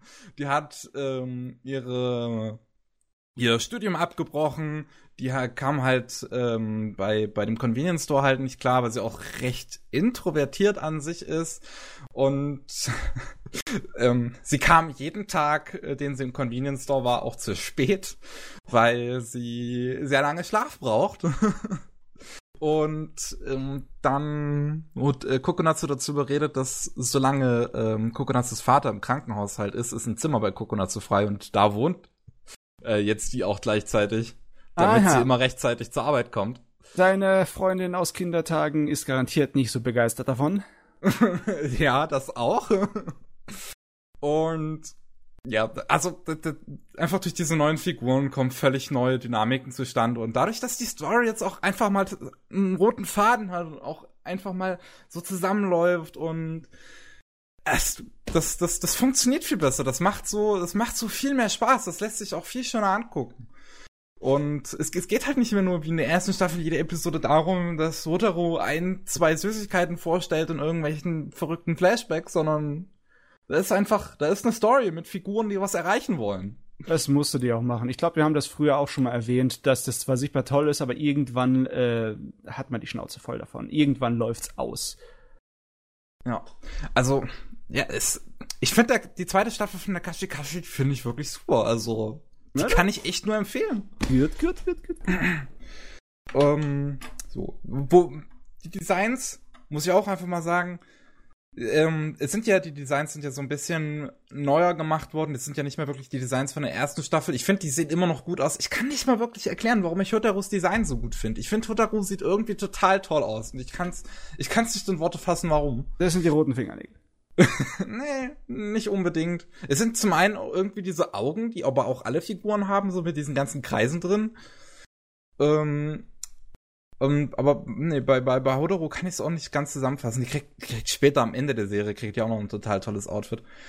Und ja, so, das es macht einfach Spaß. Es, es ist toll. Es, ähm, es hilft auch, glaube ich, ganz gut, dass es jetzt nur noch die Hälfte der Laufzeit ist. Vorher waren es ja 24 Minuten Folgen, jetzt sind es nur noch 12 Minuten Folgen. Ja, habe ich auch gemerkt. Und ich glaube, das hilft auch der ganzen Sache. Also das lässt sich wirklich einfach schnell am Stück weggucken. Es ist, es ist super. Puh. So viel zu der Kashikashi 2. Ich habe da noch eine Sache aus der aktuellen Saison angefangen. Äh, und zwar Comic Girls. Ähm, und das habe ich aus einem sehr bestimmten Grund angefangen. Aha. Und zwar ist das der erste deutsche Simudub. Ähm, Aha, okay. Ja. Dass sie dann wöchentlich ins Tonstudio gebracht werden, um dann Richtig. eine Episode zu machen. Richtig. Habe ich auch äh, bei bei äh, Anime on Demand hatte ich da auch mal nachgefragt, ob das also wir, wir, wir haben ja schon mal bei Violet Evergarden haben wir zum Beispiel auch schon einen deutschen Dub gehabt, der quasi wöchentlich ehrte. Aber da war es halt so, dass Violet Evergarden vorher schon komplett produziert wurde, also bevor es ausgestrahlt wurde und sie dadurch in, auch in einer Sitzung die Synchro machen konnten. Ähm, deswegen habe ich bei Anime on Demand auch mal nachgefragt, ob es vielleicht bei Comic Girls der gleiche Fall ist oder ob sie es wirklich wöchentlich machen. Und hier ist es einfach so krass, sie machen es wöchentlich. Sie machen das wirklich wöchentlich. Und Ich freue mich schon drauf, wenn es Produktionsschwierigkeiten gibt und die Episode am Ende zwei Stunden vor Ausstrahlung in Japan bei denen im Studio landet und dann hier Deutschland schwitzen muss. Oh mein Gott, oh mein Gott, kommt sie doch nee, rechtzeitig. also da hat, da hat Anime on Demand schon gesagt, wenn sowas mal passieren sollte, dass sie die Folge später bekommen oder so, dann haben sie auch gesagt, dann stressen sie sich jetzt nicht so sehr, sondern sie sagen einfach, also sie haben immer keinen festen Termin dafür, wann eine Folge gedubbt kommt. Sie sagen Sehr einfach, gut, die Folge kommt, wenn sie da ist. Das ist, das ist gut. Sonst würde es sich wahrscheinlich das Genick brechen. Ich werde es jetzt locker kommen sehen. Ja. Und der ist auch einfach mal überraschend gut, muss ich mal sagen. Also der Dub. Ähm, die, äh, äh, da da sind so ein paar Sprecher von dem Kaon Dub mit drin und der Kaon Dub ist sowieso, den deutschen Kaon Dub, den finde ich super, der, der ähm, finde ich fantastisch und Comic Girls einfach auch. Jennifer Weiss ist zum Beispiel drin als eine der Hauptfiguren. Jennifer Weiss ist eine sehr tolle deutsche Sprecherin, die es einfach schafft, so charmante, humorvolle, lässige Charaktere zu sprechen. Und ansonsten ist, ja, so, ich bin, ich bin echt überrascht so. Ich bin normalerweise, sage ich halt bei Kase, Serien-Synchros gehen bei denen gar nicht. Und dann kommt halt einfach mal so eine Serie wie Comic Girls, die auch größtenteils weiblichen Cast hat und es ist immer so ein bisschen schwer mit, mit weiblichen Figuren in, in deutschen Dubs, muss man mal immer wieder sagen. Außer man nimmt Sprecher von My Little Pony. My Little Pony hat immer alle guten weiblichen Sprecher aus irgendwelchen Gründen. Äh, du, Und- ja, ich weiß auch nicht. Ich bin ja kein so großer Fan von der deutschen Art und Weise, Anime zu synchronisieren. Und es ist sowieso echt schwer bei den deutschen Sprechern teilweise die weiblichen Stimmen, dass die wirklich sich voneinander abheben. Und wenn du dann halt vier, fünf Mädels hast, die ganze Zeit aufeinander hocken, dann musst du das ja machen. Sonst weißt du ja nicht, wer schwätzt. Ja, also du, du, du, du hast ja auch einfach wirklich begabte Sprecherinnen, die einfach, die, die können auch dieses Anime-mäßige, möchte ich mal sagen. Also die können auch overacten, die können auch einfach mal ein bisschen brüllen und die können, die, die fühlen sich wohl in ihren Figuren. Das merkst du denen an. Du, weißt du, Und- das, das finde ich, ich überlege mir das immer. Ich meine, das gilt ja als bekannt, dass äh, die Anime-Sprecher, ähm, dass das nicht so ist, wie japanische Leute im wirklichen Leben sprechen. Das gilt als so bekannt, ne? Ja, klar. Aber also, diesen Unterschied, wenn du Japanisch kannst und mal in Japan warst, dann kannst du den nachvollziehen. Dann weißt du, wie sich das anfühlt, der Unterschied zwischen dem Anime-Japanisch und dem normalen Ges äh, Gesprächsjapanisch. Aber jemand, der das nicht kann und nicht äh, äh, am eigenen Leib erlebt hat, wie sollst du jemandem sowas beibringen? Wie sollst du das ja erklären? Also, äh, ich stelle mir das immer so schwer vor. Ich finde, sie sollten es so machen, dass sich's gescheit anhört und nicht unbedingt versuchen, etwas zu verstehen, was dann andere Leute drei Jahre für Jahr äh, lernen müssen und sechs Jahre dann ins Ausland gehen. Ich meine, das ist, ist doch, da, da läuft er doch ein Berg hoch, der eigentlich nur aus vertikalen Eiswänden besteht. ja. ja. ähm, weiß gar nicht, wie ich das jetzt kommentieren soll. Ähm, Ich meine nur, ich meine nur, ich Ja, ja, äh, hört klar. sich nach, manchmal hört es sich nach an, als würden die nach äh, Idealen streben, die so weit in der Ferne sind, da sollten sie erstmal versuchen, das halbwegs gescheit hinzubekommen, bevor sie daran denken, es so zu machen, wie die Japaner es in den Animes genauso machen. Ja, das, das, na, die machen das ja auch ja nicht eins zu eins. Solche Dubs versuchen das ja, also zumindest viele. Ich kenne welche, die versuchen das eins zu eins nachzuahmen. Das geht sehr nach hinten los. Aber, äh, deswegen habe ich das im äh, Kopf, ja. es, es gibt natürlich auch viele Synchros, die das halt nicht versuchen, weil du auch dieses Overacten im Deutschen so nicht machen kannst wie im Japanischen. Das funktioniert einfach nicht. Du Ja. musst im Deutschen, die deutsche Synchroszene ist einfach ein bisschen mehr am Boden sozusagen, ist ein bisschen mehr in der Realität geappt. Du musst auch Und- der deutschen Sprache irgendwie ein bisschen hier Respekt zollen. Wenn es nicht funktioniert, funktioniert's nicht in der deutschen. Sprache. Ja. Und aber, bei, bei, bei Comic Girls schaffen sie es halt wirklich das gleiche, auch so wie bei Kaon, das ähm, nicht, nicht nur zu übersetzen und den ähm, wie wollte ich das jetzt ausdrücken? Das nicht nur zu übersetzen, sondern auch zu lokalisieren, wenn man mal so will. Ah, okay, ja. Und äh, ja, dementsprechend, der Dub ist bisher gut gelungen. Ich bin mal gespannt, es ist, also es ist bisher nur die erste Folge. Ich bin mal gespannt, ob man da irgendwie Schwankungen merken wird, da die Damen ja jetzt wöchentlich tatsächlich ins Studio müssen. Ähm, ich habe mir da mal relativ viele Synchros von dem Synchron, ähm, relativ viele Q&As von dem Synchronsprecher von ähm, dem englischen Synchronsprecher von Space Danny angeguckt. Space Danny war auch das erste englische Simodab-Projekt und ähm, da hat er halt auch immer wieder erzählt, wie anstrengend das da alleine schon war. So, ich, ich hoffe, dass der, äh, der Regisseur, Regisseur für die Dialoge und die Mädels äh, die ganze Serie über sich einig sind, was ihre Charaktere wie und wo sprechen sollen. Ja, Nicht, das- dass dann ein Charakter am ersten Episode sich anders anhört wie in der letzten Episode. Ja, Das, Da- also da sind es sind viele Risiko, äh, Risiken mit- hiermit verbunden. Ich finde es aber trotzdem einfach so den Gedanken an sich finde ich fantastisch. Ja. Weil man muss ja auch einfach mal bedenken, wir, unsere Synchros kommen meist immer mit zwei Jahre Verspätung. Außer sind jetzt bei Netflix. Netflix macht es ja so schnell, wie sie es können. Äh, wobei, Net, wobei das eigene Probleme bei Netflix mit sich bringt, weil sie es dann auch dementsprechend so billig produzieren, wie sie es können.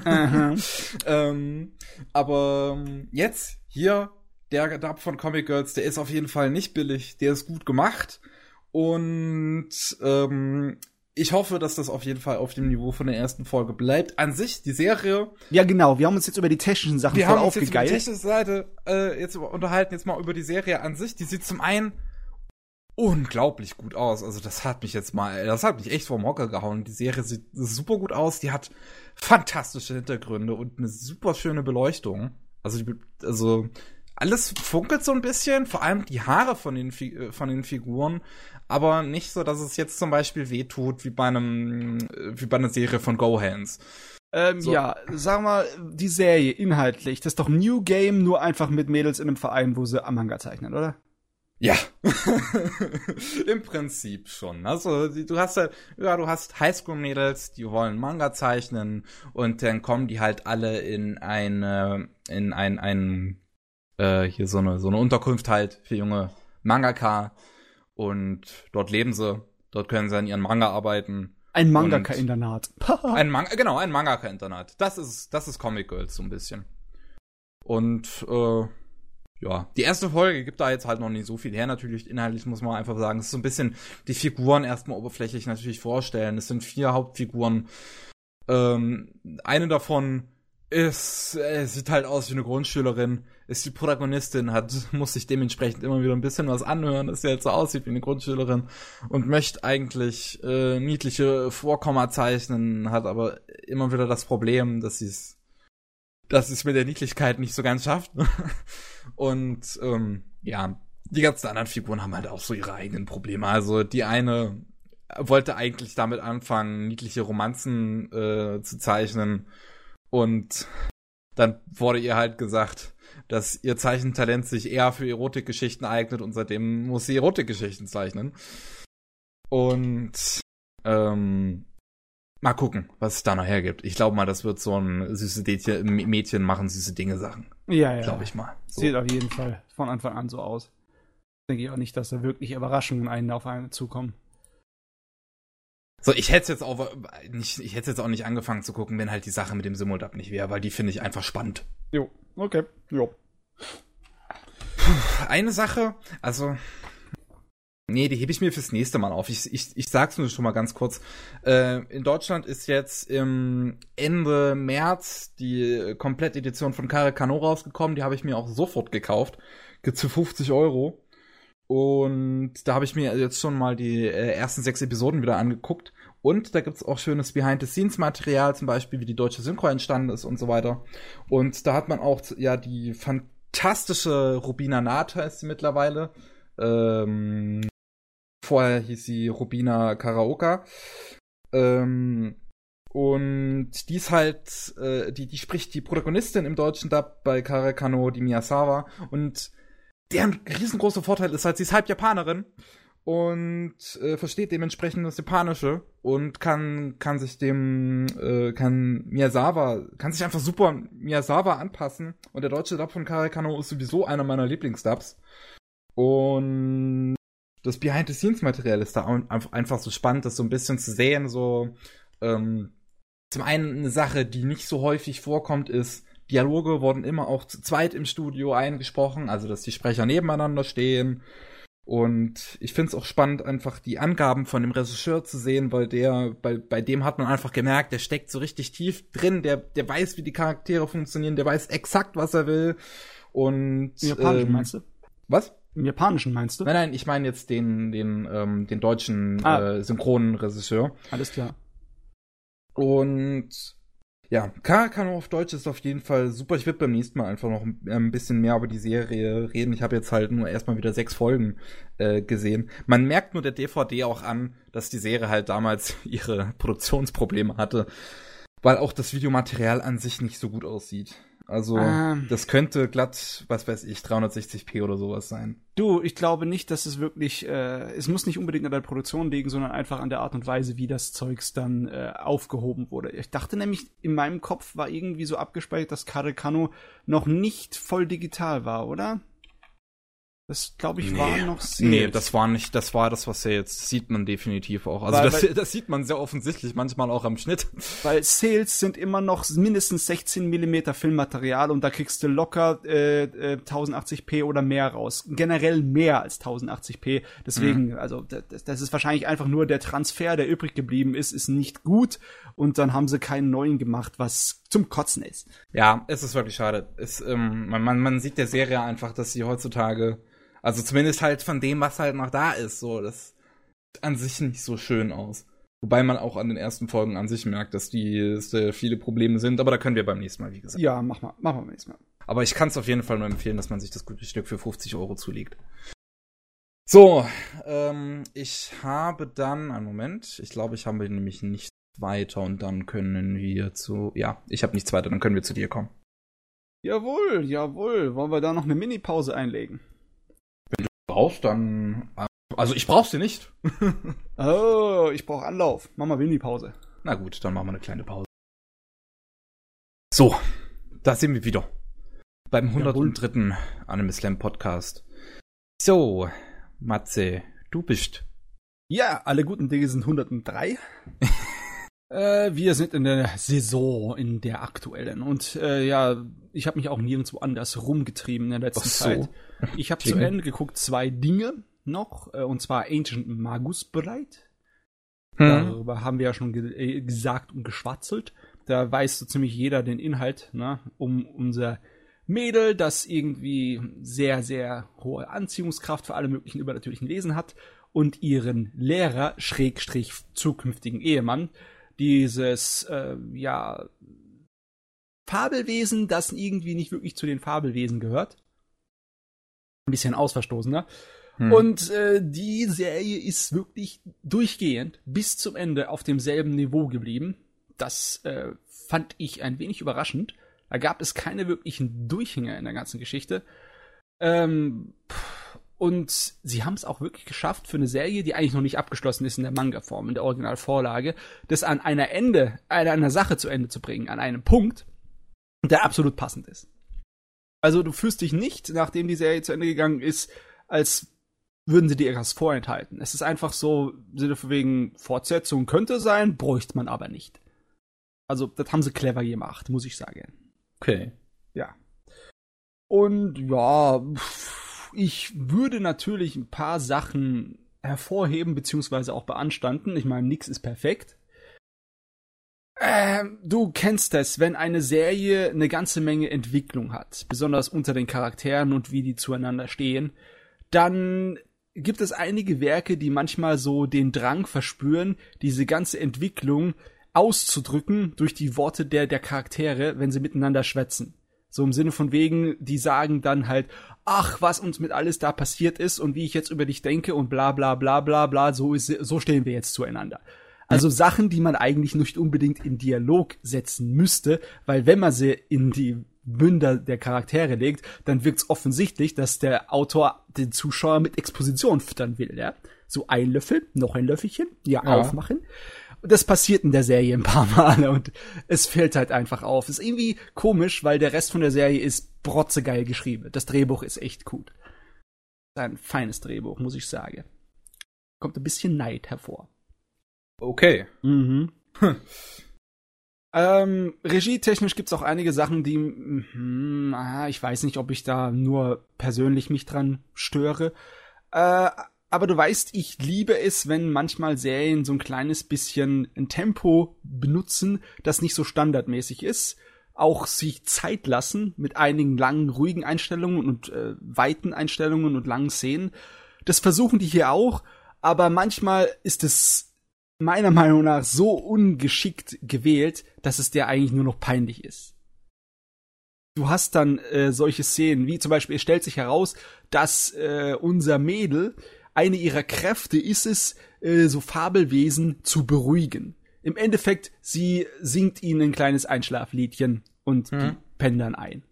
Und das ist dann teilweise äh, so rausgezogen, dass es wirklich störend und langweilig und nervig wird. Wenn die dann, was ich, in, äh, wenn die dann in dritten, in der dritten Strophe von ihrem Lied ist und das dann so mit einer äh, leisen Stimme vor sich hin auf das Ding einflüstert und die die Kameraeinstellung bewegt sich gar nicht und äh, alles ist so im, so festgefroren, dann denkst du dir doch, äh, wann hört es endlich auf?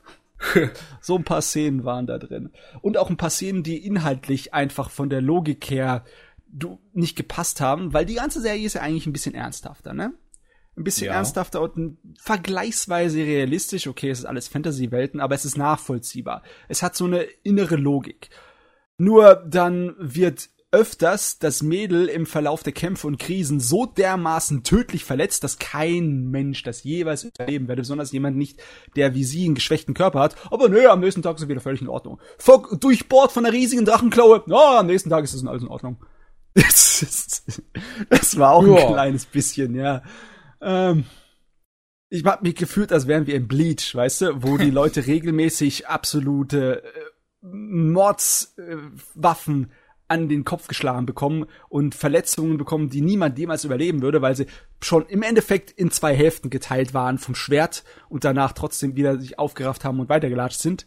Da kann man es aber bei Bleach noch mit einer Ausnahme ausmachen, weil die meiste Zeit kämpfen die in ihren Geistkörpern, ne? Ihre Astralfigur und nicht wirklich in ihren menschlichen Körpern, ihren Fleisch- und Blutkörpern. Aber hier ist die Ausrede nicht da. Tja.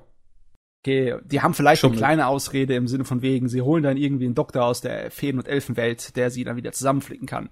Aber trotzdem, es wirkt so ein kleines bisschen, ja, äh, Mädel mit, die nicht lange zu leben hat, mit einem sehr schwächlichen Körper, verträgt aber, kann Blut vergießen wie ein verdammter Bleach schonen Hauptcharakter ohne daran zu verrecken. hm. Oh Mann, ich weiß nicht. Wie ist eigentlich dein Interesse bei dieser Ancient Magus Bride, bei dieser Serie? Ich, ich weiß nicht, ist irgendwie über erschreckend zurückgegangen. So, also so an den, den ersten Folgen hatte ich auch noch viel Hype und so auf, auf Twitter auch mit, mitbekommen, viele, die es nur live getwittert haben. Das ging so mehr und mehr zurück und dann dachte ich mir doch, da ist irgendwas faul. das verstehe ich ähm, nämlich auch nicht, weil die Serie bleibt gut und alle späteren Geschichten und Sachen, die sie reinschmeißen, sind auch richtig gut. Die Entwicklung der Charaktere bleibt fein. Es wird echt nicht langweilig, nach meiner Meinung nach, ne? Okay, ja, muss ich vielleicht mal reinschauen. Ähm, das Einzige, was mich halt so ein bisschen abschreckt, sind die Designs von den Figuren, weil das so ein bisschen statisch wirkt. Verstehst, was ich meine. Aber das kann ich jetzt auch nur von Bildern so an sich. Statisch? Meinst ausmachen. du das Charakterdesign oder ja, meinst du die Charakteranimation?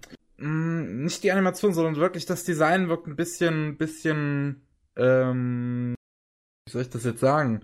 Es sieht, es sieht schwer aus, als ob man das, es sieht, es sieht danach aus, als ob man das schwer in eine gewisse um, Flow bekommen könnte, in einen gewissen, in eine gewisse, ich weiß nicht, wie ich das sagen soll. Also kannst du hm. einfach mit dem Charakterdesign nicht so warm werden, oder was ist? Nee, nicht wirklich. Hast du schon mal Hast du schon mal was von dem neuen Captain Tsubasa gesehen? Nur ein Poster. Schade. Weil da habe ich nämlich genau das gleiche Problem. Das sind die Designs so, so, ja, so behäbig, so schwer, so, so blockig ge gefühlt. Also so, so, als ob sie halt schwer in Animation zu bekriegen, wenn man mal so will. Die, die, die sehen so, so aus, so, so statisch aus, einfach. Ich kann, ich, ich krieg, finde kein anderes Wort dafür. Ähm, ja, ähm, das ist das Problem. Ne? Ich, wenn, wenn der Stil, der Zeichenstil für Standbilder nicht funktioniert, heißt es aber nicht, dass er für Animationen nicht funktionieren muss. Ne? Ich weiß, also bei Captain Spaß habe ich schon. Warte mal, ich schicke dir jetzt was von Sako Gaboro, wo, wo, du vielleicht siehst, was ich meine. Mhm, okay. Äh, da habe ich das nämlich schon ausgemacht. Also was Sakuga angeht, dann würde ich auf jeden Fall bei Ancient Magus Blight sagen, der, der Hauptaugenmerk von den feinen Sachen liegt bei der Effektanimation. Wenn dann Wasser oder Feuer oder sonst was animiert wird, das rockt in der Serie. Andere Sachen, die fallen einem nicht unbedingt so dermaßen auf. Also sind nicht so reißerisch, dass sie einem auffallen. So, jetzt guck dir das hier mal von Captain Tsubasa an, von der neuen Serie. Ja, Die, ich gibt's, mir das an. Da gibt's auch leider immer noch keinen deutschen Simulcast. So, der sollte eigentlich am Freitag kommen äh, auf Anime On Demand, aber am Donnerstag haben sie das plötzlich aus dem Programm gestrichen. Hm. Ich hoffe mal, das kommt noch so schnell wie möglich, weil einfach durch David Production habe ich hier riesengroßes Interesse dran. Und also ich weiß jetzt nicht, ob du es jetzt an der Szene vielleicht merkst, was ich meine. So, ich finde, so mm. die hm. Figuren be bewegen sich irgendwie schwer und deren Bewegungen sehen auch nicht wirklich interessant aus. Aber halt, wie der da die Lanze wirft und diese Lanze sich bewegt, das sieht schon wieder total geil aus. Ich, ich mag auch die Bewegung der Figuren. Das ist viel mehr Limited Animation mit äh, viel mehr begrenzten äh, äh, Anzahl von Animationsdetails. Und das kann richtig geil aussehen. Das hier zum Beispiel gefällt mir. Was mir nicht gefällt, ist in dieser einen äh, Szene, wo sie nur äh, ähm, äh, Geschwindigkeitslinien und eine statische Kamera-Pan nach oben haben, wo er in der Luft kurz steht, ne? Das Einzelbild. Seine mhm. verdammten Proportionen stimmen total nicht. das hat mich gerade ein bisschen gestört, aber ansonsten fand ich das eigentlich eine coole Szene. Ja, ich, irgendwie, wenn ich mir das halt so angucke, dann habe ich irgendwie das Gefühl, das ist irgendwie so ein Mix aus, das sieht total geil aus und ein Mix aus, hä. ich weiß, ich kann mit den Charakteren, wie sie sich bewegen, irgendwie, irgendwie stört mich das. Vor allem der Typ am Anfang mit seiner Lanze, wie, wie der läuft. Es stört mich irgendwie und ich kann nicht in Worte fassen so richtig, warum. Du magst keine Limit Animation. ich krieg einen Halt. Äh, aber ich möchte es so gern sehen. Ich habe schon, eine, ich habe schon eine Szene gesehen, die ging auch auf Twitter rum. Das, die sah so lustig aus. Da hat David Production irgendwie vergessen, dass sie hier kein Jojo machen, sondern Captain Tsubasa. Das äh, gefällt mir jetzt schon viel besser. Also ich, ich bin vollkommen bereit für Captain Jojo. Ja, also ich, ich will diese Szene einfach kurz erklären, die ist so gut, die, die fand ich so witzig. Ähm, da hast du klein, da hast du klein Tsubasa, wie er ähm, Fußball spielt auf einer Straße, auf offener Straße und dann kommt der LKW. Der LKW versucht so schnell wie möglich zu bremsen. Tsubasas Eltern stehen an der Seite und da hast du auch diese, dann schreien die ganz laut so, wie, wie als ob sie halt Jojo wären und dann sind da auch diese ganzen Speedlines, wie du es auch hier siehst, äh, bei dem Sakagaboro-Ding und ähm, dann, dann kommt dieser LKW einfach auf Tsubasa zugefahren, Tsubasa noch mit, mit dem Ball Richtung LKW und der LKW rast gegen den Ball und Tsubasa fliegt durch die Lüfte und landet einfach irgendwann im, und landet irgendwann im sicheren Gras.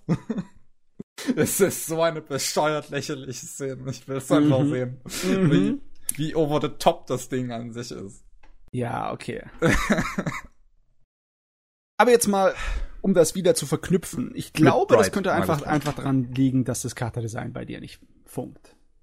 Ja, ich weiß es nicht. Ja, muss, ich, muss, ich muss mal reingucken. So. Sag mal, das Charakterdesign von den Leuten ist auch nicht so das Ansprechende, auch für mich nicht. Aber ich finde, die äh, Monster und F äh, Fabelwesen sind teilweise cool gemacht. Besonders die, die, die Antagonisten, ne?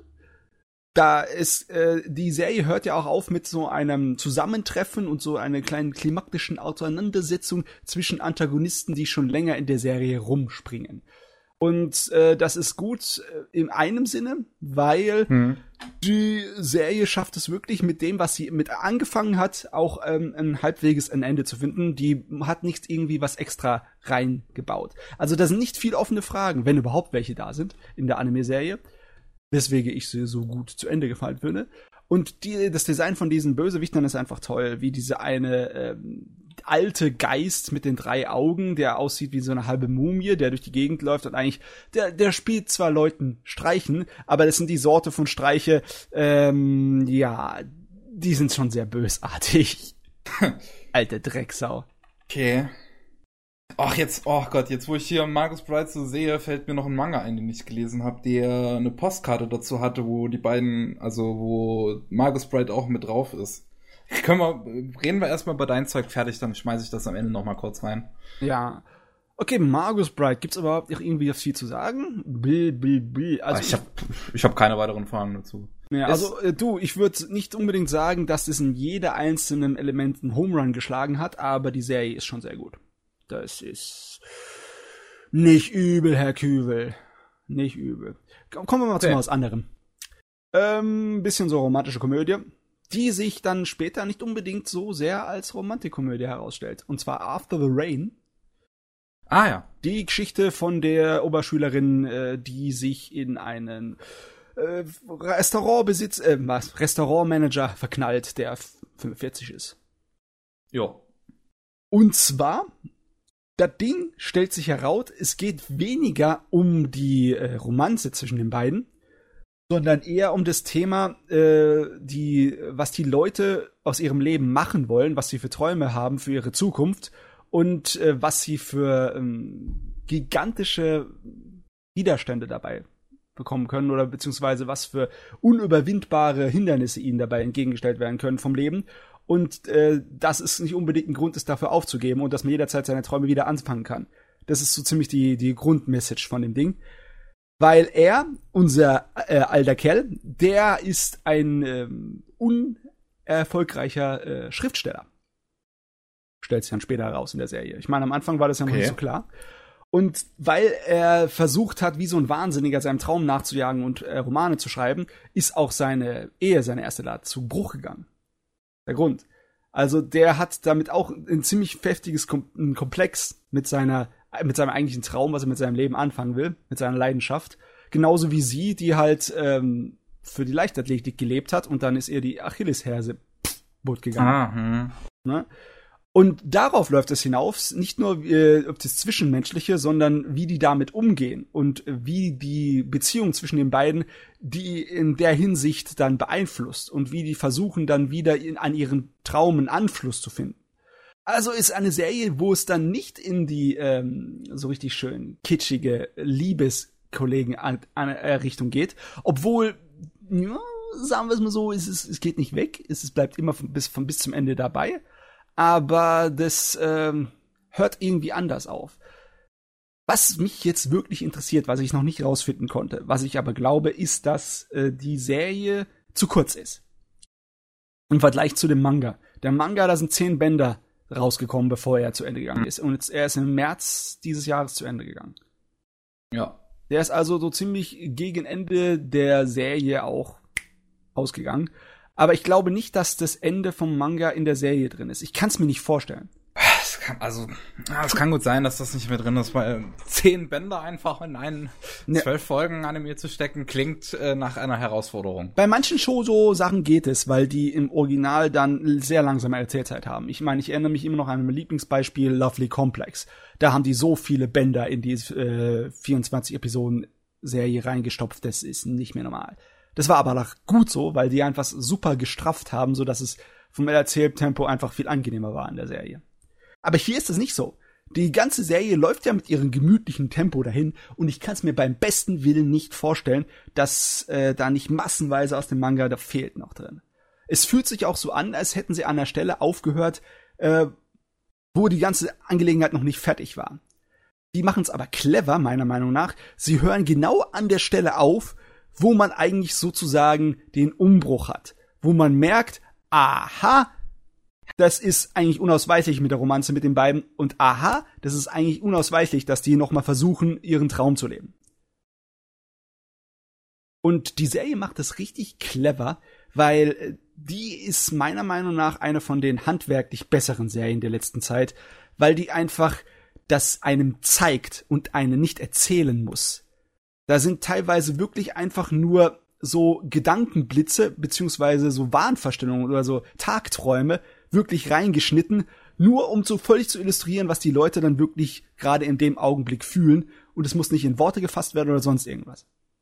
Und es funktioniert. Es funktioniert. Ja, das ist super. Ich fand das sowieso auffällig, weil die Serie eigentlich eher so ein kleines bisschen ähm, für die Literatur schwelgt, ne? Weil einige ähm, Gedanken von den Leuten, besonders von unserem ähm, Kerl, von unserem 45-jährigen Alten, die werden dann so ein bisschen in einer blumigen Sprache dann ausgeführt, weil der Kerl ist halt ein Romanschreiber, der bei dem passiert ist im Kopf so. Und das gibt's öfters, so fast, dass es schon ins Kitschige abgleitet und dann in so ein kleines bisschen in der Romantikschiene besser passt. Aber gleichzeitig zu dem, dass die viel zu viel in Dialog ausdrucken manchmal, drucken sie es manchmal überhaupt nicht mit Dialog, sondern nur mit Bildern aus. Also ist eine geile Mischung, muss ich sagen. Da wird Okay. beiden richtig Respekt und Liebe gezollt, beiden äh, Sorten von Medien. Viel besser, als ich erwartet habe. Viel besser. Auch wenn es nicht, äh, also der Romantik-Fan Pavel wird wahrscheinlich sich beschweren, weil es keine wirkliche Romanze im Sinne von wegen, die liegen sich in den Armen dann am Ende. Mhm. Keine Auflösung gibt. Ne? Keine direkte. Das fehlt. Das fehlt. Ja. Aber trotzdem sehr, für so eine Serie, in der das fehlt, ist es sehr zufriedenstellend zu Ende gegangen, meiner Meinung nach. Echt, das klingt aber auch nicht so, als würde das da quasi reinpassen. Wenn man so will. Das klingt so. Ja. Die Serie arbeitet eher mit Fingerspitzengefühl und ähm, das das kann auf jeden Fall nicht so schnell passieren. Beziehungsweise die, die zwölf Episode reichen ja locker nicht aus. Im Manga Hm. wird es garantiert irgendwie bei der Hälfte gewesen sein, glaube ich, in meinem Kopf. Habe ich irgendwie so im Kopf. Würde ich irgendwie so sagen. Okay. Ja, gut. Das wäre so ziemlich das, was für die äh, letzte Saison war. Die neu angefangene habe ich auch ein paar Sachen, da will ich aber nur ganz Oh. kurz drüber fliegen. Okay. Und zwar, ich wollte erwähnt haben, dass die erste Episode von Hero Academia Staffel 3 eigentlich nur eine Zusammenfassung ist. Fast nur. Es ist 95% Zusammenfassung und 5% sie springen im Freibad rum. Also, Also an diesen 5% bin ich sehr interessiert. ähm, ja, es gibt keinen äh, wirklichen Fanservice. Verdammt! Nur in den Köpfen Nein. der Jungs. Die Jungs erwarten es, aber die Wirklichkeit ist grausam. Die Ich habe ich hab schon, ich hab schon, ich hab schon die Szenen gesehen auf Twitter, wie die Mädels einfach ein bisschen Spaß haben im Wasser. Ja, äh, so viel zu der Episode von Akademie. Akademie äh? ähm, also die braucht man sich nicht angucken. Muss man nicht. Also da ist nichts Neues. Wenn man den Kram von der davorigen noch im Kopf hat, äh, unnötig. Dann habe ich geguckt, die erste Episode von Fist of the Blue Sky. Das war Raus. nix. Das war nix. Okay. Es, ähm, du weißt vielleicht, dass diese Charaktere in Fist of North Star und anderen Werken der Sorte so richtig übertrieben muckimäßig dargestellt sind. Ne? Ja. Und in der 2D-Form sind manche von diesen abgedrehten ähm, Körperelementen in Ordnung. Das äh, stört einem nicht so. Wie zum Beispiel die, der Nacken, der Hals, der so dick ist, dass er fast größer ist als der Kopf in der Breite. Das, das geht so, das kann man akzeptieren. Aber im 3D sieht es so kacke aus. In 3D Findest funktioniert das nicht. Das funktioniert nicht. So alles, was ich bis davon, davon bisher gesehen habe, fand ich eigentlich ziemlich fantastisch. Also es ist definitiv besser als sowas wie Berserk, aber ähm, die Serie, das der Grund, warum ich die nicht mag, die erste Episode, liegt nicht nur am optischen, beziehungsweise das optische ist ein kleiner Teil. Es ist einfach inhaltlich. Ähm, ich weiß nicht, wie die das vergeigen konnten. Ich weiß nicht, wie die äh, Gangsterkriege in Shanghai äh, Anfang des 20. Jahrhunderts mit äh, Fist of the North Star äh, Martial Arts mäßigen Kram, wie die dies vergeigen konnten, aber ich find's langweilig. Okay. Es war schon bei der ersten, beim ersten Mal, wo Fist of the Blue Sky verfilmt wurde, fand ich's langweilig. Aber die, die alte Fernsehserie war, war wirklich grottenschlecht. Die hier ist nicht so grottenschlecht, sie ist nur langweilig. Das ist ja doof. So besonders ist also mein Eindruck nicht gewesen. Es war auf jeden Fall besser, aber nicht gut genug, meiner Meinung nach. Ja. Tja, schade. Und dann noch etwas, was mich nicht begeistert hat, war die äh, von Legend of the Galactic Heroes. Die neue Die These. erste Episode. Und zwar, ähm, warum das nicht für mich funktioniert hat, ist ein bisschen komplizierter, weil eigentlich war es ja nichts Schlechtes. Die halten sich ziemlich genau ans Drehbuch wie im Original. Also was heißt im Original? Wie in der ersten OVA. Je nachdem, wie die sich ans Drehbuch des Originalromans gehalten hat. Das weiß ich noch nicht, ich habe es noch nicht gelesen. Aber von den Dialogen, von Tempo her, scheint das ziemlich miteinander übereinzustimmen. Sie haben, sie haben erzähltechnisch andere Kniffe angewandt als in der ersten Anime-Verfilmung. Aber äh, das Problem für mich steht darin, die haben da was? 13 Episoden für geplant? Und äh, dann zwölf Episoden und drei Filme. Episoden. Weniger, also was heißt weniger? Knapp ein Zehntel von der ganzen Story wird in diesen zwölf Episoden abgehandelt, wenn sie dieses Erzähltempo wie in der ersten äh, Episode beibehalten. Da erstes Mal der Sinn geht für mich da, kann nur der Zyniker bei mir anspringen. Der Zyniker, der sagt, oh, jetzt haben sie die Lizenzen für die DVDs und Blu-rays äh, neu rausgebracht und sie haben die äh, Romane in englischer Übersetzung rausgebracht. Jetzt wollen die einfach nur die Werbetrommel rühren und dafür wurde diese zwölf Episoden Angelegenheit produziert. Die haben nicht wirklich vor, ernsthaft ein Remake zu machen. Das, das kommt bei mir dann heraus äh, in meinem Kopf, nachdem ich die erste Staffel, erste Episode gesehen habe. Puh, also es sind ja, wie gesagt, es sind noch drei Filme dazu noch danach angeplant. Also aber das wenn es nur Werbung sein würden wollen würde, dann hätte man nur zwölf Folgen gemacht. Ja, aber ich weiß nicht, du, ich habe keine Ahnung, wie sie sich das vorstellen, was sie daraus zu machen haben. Eigentlich inhaltlich und vom Handwerklichen ist nicht so viel zu meckern daran. Ich bin zwar kein Fan von den 3D-Animationen, aber sie sind nicht störend. Sie sind in Ordnung. Ne? Es ist okay. Äh, das neue Design der Raumschiffe ist ein bisschen arg ähm, verkünstelt. Die Originalraumschiffe waren überzeugender, was heißt überzeugender, eher glaubwürdiger, in Anführungszeichen, weil sie äh, praktikabel aussahen, spartanisch, militärisch. Und die neuen Dinger sehen aus wie verdammte Kunstwerke. Ne?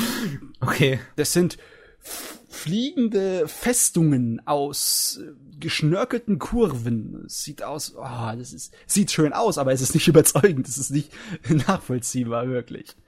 Ähm, und das letzte, was ich erwähnen muss, sind die Sprecher.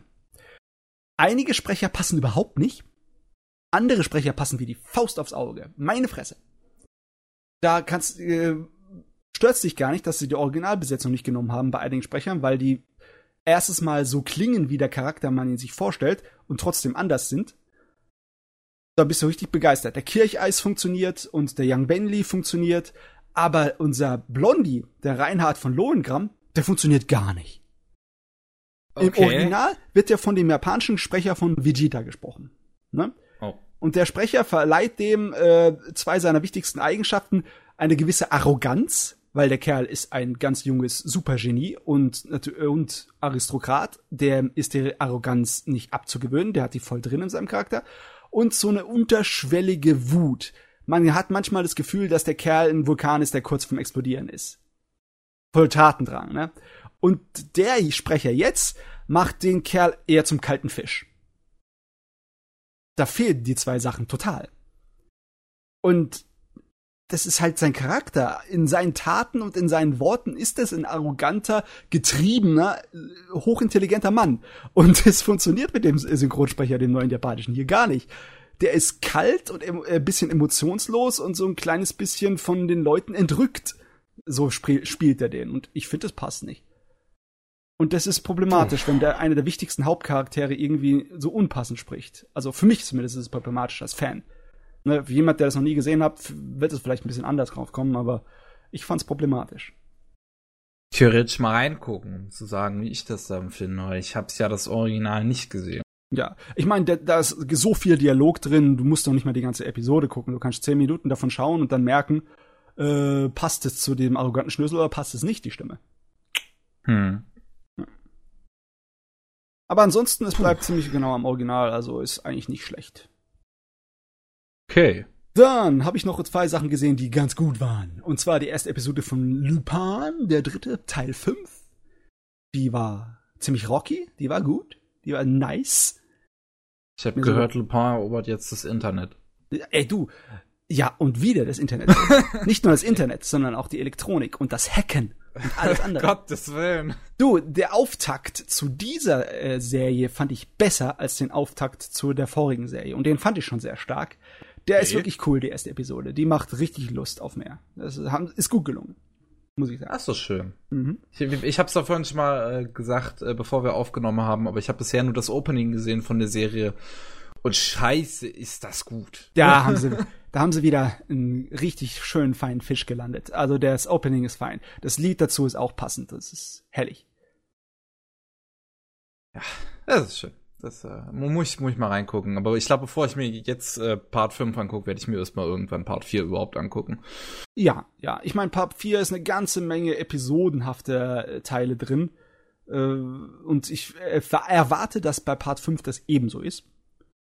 Dass die Hauptstory so im Hintergrund in ihren roten Faden weiterschleindert und währenddessen lauter kleine Nebengeschichten passieren. Das, äh, ja, ist eigentlich irgendwie so sehr Lupin-mäßig. Ich glaube nicht, dass es so ein eines, ein Story-Drama ist, das komplett sich durchzieht. Erwarte ich auf jeden Fall nicht. Äh, Episodisch, genau, das ist ein Stichwort. Und zwar, ich habe noch eine Sache geguckt. Die neue Fassung von GGG no Kitaro. Ah ja, da habe ich auch schon ein bisschen was zugehört. Also die erste Episode ist ähm, ähm, hier Logan Paul, habe ich gehört. Logan Paul? Hast du es nicht mitgekriegt mit dem Typen auf YouTube, mit Ja. Logan Paul, der in Japan rumgelatscht ist und beziehungsweise zum einen hier das mit dem Selbstmordwald, das Ja, ich weiß, ich, ich, ich weiß Bescheid über den Arsch. Ich, ich verstehe jetzt nur nicht, was es mit GGG no Ja, nee, der in der zu ersten. Episode von hier GGG ist ja ist, ist doch da auch irgendwie so ein Vlogger auf den japanischen Straßen Ah, unterwegs und macht Scheiße. Ja, aber So das ist nur eine Logan ganz Paul. kurze Wegwerfszene, ja, aber ja, okay, ja, ja. Also die Sorte von Mehr habe ich nicht Streamern. mitgekriegt. Ich krieg nur das mit, was mir das Internet gibt, okay? Ja. Also äh, es gibt einen deutlichen, nicht zu, äh, ja, einfach nicht anders interpretierbaren Seitenhieb auf solche Leute in der Serie. Definitiv. Absolut.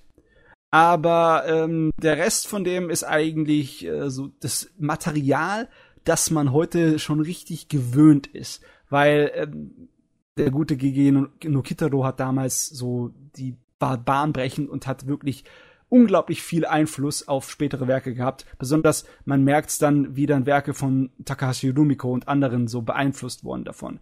Auch so Sachen wie Yu Yu Hakusho, Hakusho also von dem Kerl, der Hunter Hunter gemacht hat, wie sehr beeinflusst die waren von Kitaro. Da sind Sachen drin, die meiste gleich hier, das ist das Ding, das kennen wir. Ne?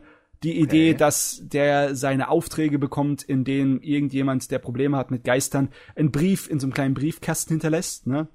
Genauso wie in Takashi Rumikos ähm, Rinne, da haben sie das wieder aufgegriffen. Oder die Fähigkeiten, der er hat, unser Kitaro, und die ganzen verrückten äh, Fabelwesen und Monsterwesen, die irgendwo da rumschwirren. Äh, Es ist, es ist nice. Es ist nice. Es ist auf jeden Fall von einem hohen Qualitätsstandard von Animationen und Zeichnungen. Es ist zwar in einem Standardformat, ne, im Sinne von wegen, du hast die typischen äh, normalen menschlichen Nebencharaktere, die da mit reingerissen werden und dann einfach mit ihm rumrennen und das erleben, die Abenteuer. Und du hast die episodenhafte Angelegenheit, aber es ist trotzdem einfach gut. Es, es war damals gut, es ist heute immer noch gut. Freut mich immer bei so längeren Serien zu hören, wenn die halt hin und wieder mal so eine neue Auflage bekommen, in der man auch das Ganze ein bisschen modernisieren kann. Ich meine, die erste Serie ist von 68 Ja! und die ist halt und, und jetzt jetzt haben wir 2018, also es sind schon so ein paar Jährchen dazwischen Hm. und äh, natürlich spielt das also das spielt immer in der jeweiligen Zeit, oder? Ne? Wenn ich das richtig mitbekommen habe. Äh, nee, also das, äh, das spielt jetzt definitiv in der modernen Zeit, wenn du das gemeint hast. also es spielt ich nicht ja. in der Also Zeit der immer in 60er. ich meine, ich immer in der entsprechenden Zeit, wo die Serie auch rauskam sozusagen. Ja, genau, ja. Das ist wie Superhelden-Comics, die lassen sich ganz einfach pflanzen. also die zumindestens die, äh, die Grundprinzipien lassen sich ganz einfach verpflanzen. Und es geht hier auch problemlos. Ja, das ist doch schön. Muss ich, muss ich vielleicht auch mal rein, reingucken. Ich finde die Designs ganz nett, so von Ja. dem, was ich bisher gesehen habe. Kitaro ist einfach ein cooler Kerl und es funktioniert. Und er hat sehr, Was- sehr lustige Angriffsformen und Fähigkeiten. okay. Was hast du denn davon äh, vorher schon gesehen? Ach, ich habe gar nichts an Anime darüber gesehen. Ich habe mich Ach immer so. nur manga-technisch mit dem Kerl auseinandergesetzt. Mhm. Der Ach, Grund hat ist, er auch immer unterschiedliche Manga dann bekommen, oder was? ähm, er hat von anderen Autoren auch Manga dazu bekommen. Ach also so. es ist nicht nur vom Original, äh, vom Shigeru. Für- Über den gezeichnet worden, über den guten Kerl, über den Huh. GGG. Ähm, die Sache, der Grund, warum ich so wenig GGG-Animes gesehen habe, ist, dass sie nicht einfach zu irgendwie zu bekommen sind.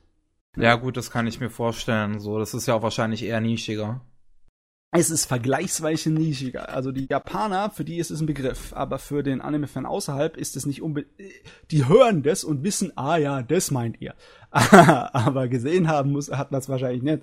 Also Mhm. ich hatte es nicht gesehen. Jetzt habe ich die Gelegenheit und ich freue mich drum. Das ist doch schön. Ja, so viel So. zu den modernen Sachen, die ich angeschaut habe. Im nächsten Podcast werde ich wieder über altes Kram, Zeugs reden. Keine Sorge. Schön. Also was das jetzt auch allgemein oder was bei dir? Ja, ja, das war's auch. So, so dann der, der eine Manga, den ich vorhin ansprach. Ja. Den habe ich nämlich noch gar nicht im Podcast erwähnt und ich weiß gar nicht warum. Ich habe den nämlich auch schon vor längerer Zeit tatsächlich gelesen. Ähm, da sind bisher die ersten zwei Bände in Deutschland draußen. Es gibt auch allgemein noch nicht so viel davon, auch in Japan. Das heißt, oh Gott, ich hoffe, mein bisschen Französisch lässt mich da jetzt nicht im Stich. Nö. Äh, Suis Aru, das fremde Mädchen. Ähm, ja, kann ich dir nicht helfen. Keine Ahnung von Französisch. Äh, es gibt auch ein, ein irisches äh, äh, Folklied, was äh, auch so heißt, quasi, was auch Suil Aru heißt. Äh, ja, okay. Ich habe zumindest es gefunden. Und ähm, also ich also ich weiß nicht, ob es dir da auch so geht, wenn du so mir das jeder mal das Cover anschaust, es erweckt schon so ein bisschen Erinnerung an sowas wie Magus Bride. Ja, definitiv. Und, definitiv. Äh, und aus welchem Grund haben sie den Titel dann einfach in. Ich meine, im Japanischen ist es ein japanischer Titel, ne? ja, Totsukuni no Shoujo. Äh, warum hat man das nicht einfach so wörtlich übersetzt? Warum musste das dann hier? ist das wirklich Französisch oder ist das ähm, äh, irgendwie keltisch? weiß es nicht. Das muss ich jetzt Es irgendwie wirkt sehr recherchieren. französisch auf mich. Recherche. Recherche im Angang. Also, warte mal, Suil Aru ist, ist ein traditioneller irisch, ist ein traditionelles irisches äh, Volkslied. Könnte auch gut sein, dass das Ja. ein irisches äh, äh, Titelchen Das heißt Go My Love. Aha, Übersetzt. aha. Ha. Naja. Ähm, dem Ding, also muss ich auch vorhin dran denken, weil im ersten Band ist zum Beispiel eine Postkarte dabei und auf dem ist ähm, quasi ein, ein äh, Picknick zwischen zum einen den zwei Hauptfiguren hier von Das fremde Mädchen und den zwei Hauptfiguren von Margus Bride. Ja. Ähm, und ich schätze aber mal, dass das hier auch äh, tonal etwas anders, also gut, Margus Bride ist wahrscheinlich doch auch manchmal etwas brutal. Ähm, Ja, manchmal. das, das, das, in das fremde Mädchen geht's um halt eine Welt, die äh, von einer Art ähm, Virus befallen ist und die, die viele Menschen zugrunde richtet. Und dann werden sie zu so schwarzen Monstern, wie dieses große schwarze Wesen, was man auch auf dem Cover sieht. Das ist, ähm, der ist auch infiziert, das ist ein Doktor und der hat das Mädchen äh, Shiva bei sich. Und äh, es ist halt ein kleines, normales, menschliches äh, Mädchen, der, die, die leidet auch nicht an, an diesem Fluch oder so. Und die beiden leben halt einfach äh, am Anfang noch so gemeinsam und wollen und, und haben eine schöne Zeit. Der Doktor beschützt einfach dieses Mädchen vor Gefahren, die noch so in dieser Welt äh, passieren können. Das Ding ist aber auch, der Doktor darf das Mädchen auf gar keinen Fall anfassen, weil sonst würde er ähm, diesen Fluch quasi übertragen. Und auch, und auch kein anderes Monster darf sie quasi anfassen, weil es gibt halt äh, natürlich noch mehr von diesen schwarzen Monstern da draußen. Und ähm, dann, äh, und das Mädchen wartet quasi auf ihre Großmutter. So, die wird am Anfang von ihrer Großmutter zurückgelassen und äh, dann findet der Doktor die halt und dann warten die halt gemeinsam äh, darauf, dass quasi die Großmutter irgendwann mal zurückkommen würde. Der Doktor äh, weiß, ist sich aber ziemlich sicher, dass das sehr wahrscheinlich nie passieren wird. Und ähm, dann dann hat man halt am Anfang so ein bisschen eher so, wie das Leben von denen läuft, bis plötzlich alles aus dem Ruder läuft. Denn dann, es gibt abseits dieses Waldes, in dem der Doktor und das Mädchen leben, noch Städte. Diese Städte sind halt bemauert und die versuchen sich vor diesen Monstern zu beschützen. In diesen Städten leben ganz normale Menschen, die halt von dem Fluch noch nicht befallen sind und sich halt versuchen zu retten. Ne? Mhm. Ähm, die gehen halt ab und zu auch mal raus, um natürlich Nahrung zu sammeln und was weiß ich. Und sind in diesem Wald unterwegs, weil der halt recht nah ihrer Stadt ist, weil sie gesehen haben, dass dort relativ oft äh, so ein schwarzes Monster umhertreibt, das sie halt noch nicht getötet haben. Und das ist halt der Doktor. Und dementsprechend treffen die dann so aufeinander und das, das Mädchen äh, findet diese Menschen dann auch und ähm, fragt sich, fragt, will die einfach nur fragen, ob sie wissen, wo ihre Oma ist, aber dann ähm, äh, wollen die Menschen halt das Mädchen töten, weil die haben halt natürlich Angst, weil die denken, das Mädchen Shiva könnte ja auch infiziert sein.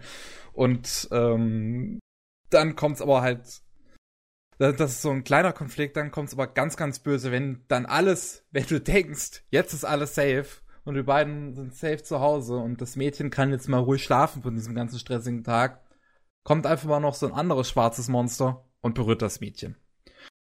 Und da geht's ab dem Punkt jetzt erst so richtig los, weil ab da versucht der Doktor mit allen Mitteln aufzuhalten, dass Shiva jemals infiziert wird.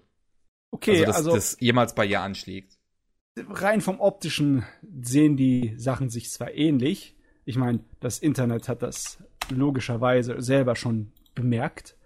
Aber ähm, inhaltlich ist es ja eine komplett andere Angelegenheit, ne?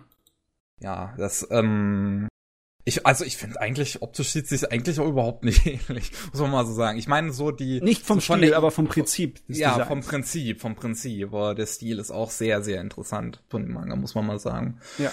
Ähm, Gerade, also ich finde, die, die Zeichnung finde ich richtig, richtig stark irgendwie. Die, da ist so ein, es ist so ein ganz. Ich muss mal gerade so ein Band mir in die Hand nehmen, um das besser formulieren zu können. Äh, ich habe mal den zweiten Band mir in die Hand und äh, um das, um das vielleicht besser zu sagen, so es, es arbeitet sehr viel einfach nur mit Schwarz und Weiß. Da sind keine wirklichen Grautöne dazwischen. Und ähm, ich finde, das visualisiert auch einen guten Konflikt so ein bisschen in dieser Welt, von dem ich nämlich ausgehe, dass es darum in der Serie noch gehen wird, dass das Ganze versucht, so ein bisschen Rassismus zu visualisieren. Mm. Weil und ähm, ich, ich finde, es wird halt in einem gewissen Punkt immer ganz deutlich, weil alle Menschen werden halt mit sehr, sehr strahlend weißer Haut dargestellt, während die Monster halt äh, komplett schwarz sind und äh, gegeneinander kämpfen. Obwohl im Prinzip dieses Monster-Sein denen nicht viel antut. Also, die ja, sind. Die was sind, machen die Monster überhaupt? Sind die einfach nur Monster und bleiben für sich? Das, das ist es ja. Sie sind nicht großartig anders. So, sie, sie müssen, müssen jetzt keine Menschen essen und sie können immer noch klar denken sie, sie ähm, verwandeln sich halt nur in diese, in diese schrecklichen Kreaturen. Und das zwingt allerdings halt viele von diesen Monstern dazu, böse zu werden, weil die Menschen dann natürlich auf sie losgehen. Und ähm, die, die, die Menschen also haben halt Angst und Panik, obwohl im Prinzip nichts ist.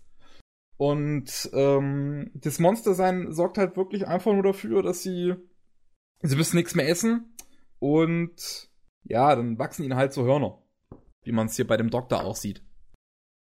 Ja, und also sie haben kein menschliches Gesicht mehr. ja, richtig. Also sie sind nicht mehr wirklich menschlich zu erkennen. Sie sind halt, sie werden etwas tierischer in ihrem Aussehen. Es gibt halt natürlich noch viel mehr von denen und man könnte halt am Anfang meinen, so ein bisschen, dass vielleicht mit den Monstern an sich irgendwas nicht stimmt. Und mh, mm, man merkt halt auch, dass es viele von diesen Monstern gibt, die haben sich, also da haben sich auch viele zusammengeschlossen und ähm, die auch irgendwie ihre eigenen Ziele verfolgen.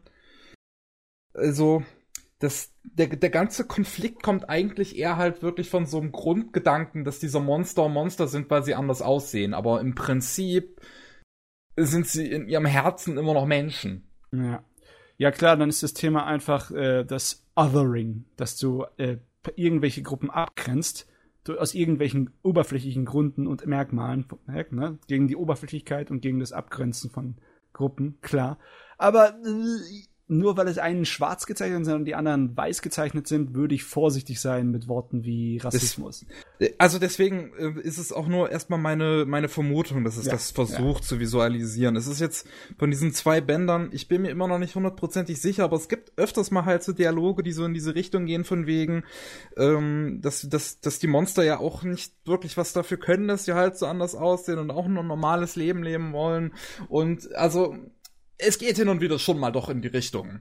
Nicht nur Ja. visuell, sondern auch rein von den Dialogen her. Also ich hoffe nicht, dass das die wirkliche Absicht des Autors war, weil dann ist das ein kleines bisschen ähm, äh, tollpatschig. Die andere Seite, auch wenn es nur äh, zur Illustration von einem bestimmten Punkt, den er machen will, benutzt wird, als Monster darzustellen.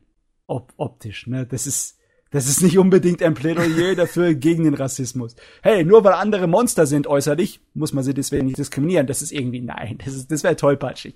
Ich glaube also nicht wirklich, dass Rassismus der, äh, der Teil davon ist, sondern eher die grundsätzlichere Art und Weise, wie Oberflächlichkeit und andere Leute abzugrenzen, weil sie anders sind. Ja, Ja.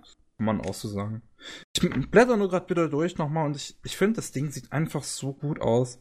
Weil's auch, es sieht auch einfach so anders aus, irgendwie in einer gewissen Art und Weise. Ich finde, so einfach wie es, wie es halt sein reines Schwarz und Weiß nur nutzt, das, ist- das ist kaum grau dazwischen. Höchstens so ein bisschen in den, in den Hintergründen. ja, der benutzt nicht allzu viel Rasterfolie, der liebt die Tinte und die Schraffur. Also das Ding ist auch optisch sehr empfehlenswert. Ja, bin ich mal gespannt, wie das weitergeht. Das, der dritte Band kommt bei uns am 12. April raus. Ähm, das ist sogar bald. Wir haben ja schon den 8. April wieder, Mensch. Ähm, und bisher gefällt mir das Ganze sehr, sehr gut. Jo. So, dann können wir jetzt, glaube ich, zu den News kommen. Lenüs, Lenüs. Die News. Und ich glaube, womit wir da mal anfangen können, sind so die April-Scherze, die am 1. April natürlich wieder rumgegangen sind. Da hat sich die Anime-Szene Äh. wieder für besonders lustig gehalten. Das Problem ist, wir haben auch sehr, sehr traurige Nachrichten. Wollen wir die nicht zuerst machen, bevor wir zu den Scherzen gehen? Wollen wir die zuerst? Na gut, dann machen Andersrum, wir die Trau andersrum ist auch blöd. Egal wie du es drehst und wendest, ist blöd, ne? Komm, wir heben uns die April-Scherze zum Schluss auf. Ja, Und genau, machen wir so. ähm, und, und fangen einfach mal mit den traurigsten Nachrichten an. Und zwar ist äh, der gute Isao Takahata äh, leider verstorben, einer der Mitbegründer von Ghibli, äh, verantwortlich für solche Filme wie ähm, hier hier äh, Fireflies, hier Grave of the Fireflies und äh, Prinzessin, Prinzessin Kaguya. Mhm. Ja, der ist jetzt im Alter von 82 äh, im Krankenhaus in Tokio leider äh, gestorben. Der ging's, dem ging's wohl leider nicht mehr so gut. Ja, ma, ist zwar schade, das sagen zu müssen, aber es war der Lungenkrebs. Ja, Zumindest laut den Nachrichten, ne? Ist wirklich schade. Man muss auch, man muss auch einfach mal sagen, der sah echt nicht aus wie 82, ne? das ist die Japaner. Das ist der Japaner-Bonus. Sie ist zehn Jahre jünger aus. Ja, also er sah schon um einiges jünger aus. Ich hätte es echt nicht gedacht, dass der schon so alt ist. Auf jeden Fall ein super Veteran, der seit Ewigkeiten das gemacht hat und man kann eigentlich schon sagen, dass er so die ältere Brüderposition hatte zu Miyazaki. Miyazaki hat unter ihm gearbeitet, unter seiner Regie Regiearbeit, viele Jahre lang, bevor er dann ja selber Bei sowas wie Heidi, glaube ich, zum Beispiel, ne? Yes, yes, yes. Yes, yes. Ein ganz großer Mann. Und jetzt ist er. Ja, ich meine, Ja. die Ära ist jetzt weitaus eindeutiger am zu Ende gehen. Die Ära dieser Meister. Hm. Leider Es wird Gottes. wahrscheinlich auch nicht mehr lange dauern, bis äh, Mias, äh, Miyazaki, Miyazaki. weg ist. Nur, ich Wobei, mich nicht also- darauf verlassen. Der Kerl ist ein wahnsinniges Monster. Ja, das, es- das stimmt schon. Das stimmt schon. Miyazaki ist, äh, ich glaube, den kriegt man doch nicht so schnell klein. Nee. Es sei denn, ihn erwischt halt auch ein Krebs, ne? Aber man Äh, will's nicht hoffen. Das kann sein. Der qualmt nämlich auch eine ganze Menge, der Mann. Ach, Leute, hör doch auf damit. Ähm, auf jeden Fall äh, von Miyazaki, äh, dem sein ähm, neuester Kurzfilm ist auf jeden Fall angelaufen. Jetzt Ende März. Echt? Ja, im Ghibli-Museum ist er jetzt erstmal nur zu sehen.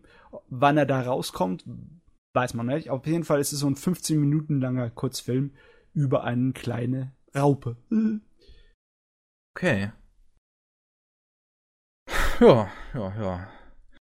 Ähm, was, was, was haben wir denn noch so? Ähm, Also wenn wir die etwas traurigeren Nachrichten vorwegnehmen, dann müssen wir vielleicht Hast erwähnen, noch was? dass Berserk und Hunter Hunter schon wieder eine Pause eingelegt haben. Oh ja, komm. Ich finde das schon fast gar nicht mehr erwähnenswert. Das ist fast schon nicht mehr erwähnenswert. Aber darf ich mich kurz ein bisschen aufregen?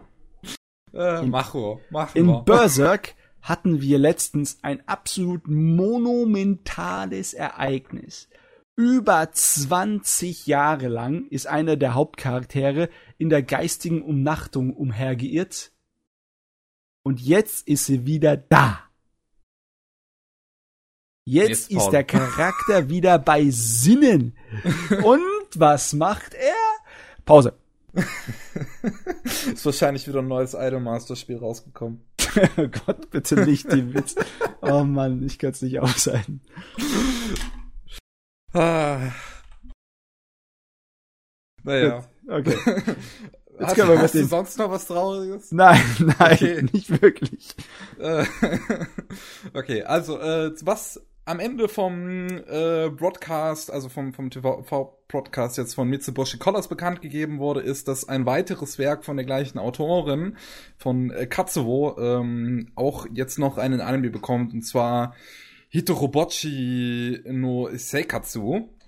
Und ja, das wird halt, ich glaube, nee, ein Jahr steht auch noch nicht fest. Also ich schätze mal nicht mehr noch dieses Jahr, sondern nächstes Jahr. Schätze ich jetzt einfach, ich kann es nicht sagen, weil da wird noch nicht viel mehr dazu gesagt. Aber Ähm, Ähm, Hitoribochi no Seikatsu. Also ich übersetzt zum Sinne von wegen Leben allein. Es wird wahrscheinlich wie Mitsubishi Colors einfach eine weitere knuffige Slice of Life Serie sein. Wer weiß, nach dem Titel könnte es genauso gut äh, das Leben von einem Single in der Großstadt sein, wie er ganz alleine Das ist. Ganz, ganz alleine. Och, es, es, es wäre interessant. In der Beschreibung steht auch, dass die Protagonistin von extremer äh, Social Anxiety leidet. Ja, ja. das, ist, eigentlich traurig. das ist irgendeiner, die ganz allein in der Großstadt lebt und sich in ihrem Zimmer abschießt. Ich bin mal gespannt. Ähm, so, Peppermint hat jetzt äh, ein paar Kino-Events für dieses Jahr noch äh, bekannt gegeben. Ähm, dementsprechend werden einige Filme, die halt bei dem äh, Akiba Pass Festival gezeigt wurden, äh, jetzt nochmal einzeln gezeigt. Das erste davon wäre ähm, der erste Fates the Night Heavens 4 Film. Mhm. Der kommt Mhm. Ende Juni, kommt der nochmal in die Kinos. Ähm, dann äh, Mary and the Witch's Flower kommt Ende September nochmal in die Kinos. Mhm. Und Mutterfuckers kommt Ende Oktober nochmal in die Kinos. Und von den drei Filmen kann ich Mutterfuckers am meisten empfehlen. Also Mutterfuckers, da würde ich echt sagen, Leute, Leute, geht da ins Kino, der ist fantastisch. Nee. Uiuiui. Also der ist wirklich, wirklich gut. Und wenn man halt Fate-Fan ist und ähm, dann sollte man sich natürlich auch Heaven's Feel angucken, weil Heaven's Feel sieht halt Bombe aus, alter Schwede, das sollte man echt auf einer Kinoleinwand sehen. Da wurdest du geufotable. Geufotable. Ja, wobei man halt sagen muss, dass die Story vom ersten Film noch ziemlich schwach ist, aber ich gehe davon aus, dass der zweite und dritte das halt verbessern können. Weißt du, bisher waren die ganzen Filme zu der Fate-Reihe nicht so überzeugend für mich persönlich. Ich fand die Serien dann besser gemacht. Aber ich will einfach nur wissen, wie sie die Vorlage so rumbringen und sie trotzdem noch interessant halten. Ich meine, sie haben es in den anderen äh, Verfilmungen auch geschafft, den ganzen äh, super brutale und Erotikkram rauszunehmen und die trotzdem interessant zu behalten. Hm. Aber der dritte, ähm, der lebt halt davon, dass das drin ist. Der ist ein bisschen arg edgy im Original, in der Visual Novel. Und ähm, ja, wenn du das halt rausnimmst, dieses Edgy-Drama, ob da noch was übrig bleibt, was interessant ist, äh, bin ich gespannt drauf. Das Problem, also ich weiß nicht, ob ich dir das schon mal erzählt habe, das Problem am ersten Film war halt eher so, dass man überhaupt nicht versteht, was überhaupt passiert, weil das ist eine Aneinanderreihung von Szenen, wie Leute umgebracht werden und plötzlich leben sie wieder. Äh, okay. Ähm, äh, es ist, es ist sehr verwirrend. Aber, ähm, puh, tja, es, ähm, es, es, es lohnt sich aber fürs Optische. Ähm, auch noch, muss, muss ich auch noch dazu sagen, bei den, gut, bei Mutterfocus ist es, glaube ich, noch nicht festgelegt, aber bei den anderen Filmen sind auch äh, deutsche Kinoausstrahlungen, also bei Mary and the Witch Flower und Fate sind auch deutsche Ausstrahlungen bereits mit eingeplant im Kino dann. Ah, okay. So, also es wird sowohl im Kino Vorstellungen auf Deutsch geben, als auch äh, original japanisch mit Untertiteln. Das wird es dann beides geben. So. Äh, dann äh, wird äh, ein, äh, das, das wollte ich jetzt erwähnen, weil ich es jetzt auch zum ersten Mal von dem Spiel überhaupt gelesen wo, äh, habe, und zwar ein Spiel zu Gundam, New Gundam Breaker, äh, wurde jetzt der Release-Termin angegeben am 22. Juni für PlayStation 4 und PC via Steam. Das Ganze basiert auf der Unreal Engine 4 und ist ein 3 gegen 3 äh, Gunpla-Game. Also man baut sich seine eigenen Gundams und äh, dann werden die, äh, dann, dann verprügeln die sich im 3 gegen 3. Ähm, Finde ich irgendwie geil. ja. Ähm, wie hieß dieses äh, Spiel nochmal, das eine versimplelte Fassung von League of Legends war, wo es nur um die Arena ging? Bitte was? Das habt ihr, glaube ich, auch gespielt. Ich weiß es auch nicht mehr. Da, da hat man zwei gegen zwei gespielt und es war im Endeffekt die Sorte von Spiel wie League of Legends. Du hast mit der Maus deinen Charakter gesteuert und hattest Fähigkeiten, die auf Abklingzeit liefen und dann hast du dich duelliert zusammen. Also mir sagt das jetzt nichts, es tut okay, mir leid. Okay, auf jeden Fall stelle ich mir das jetzt so vor mit dem Gundam-Kram.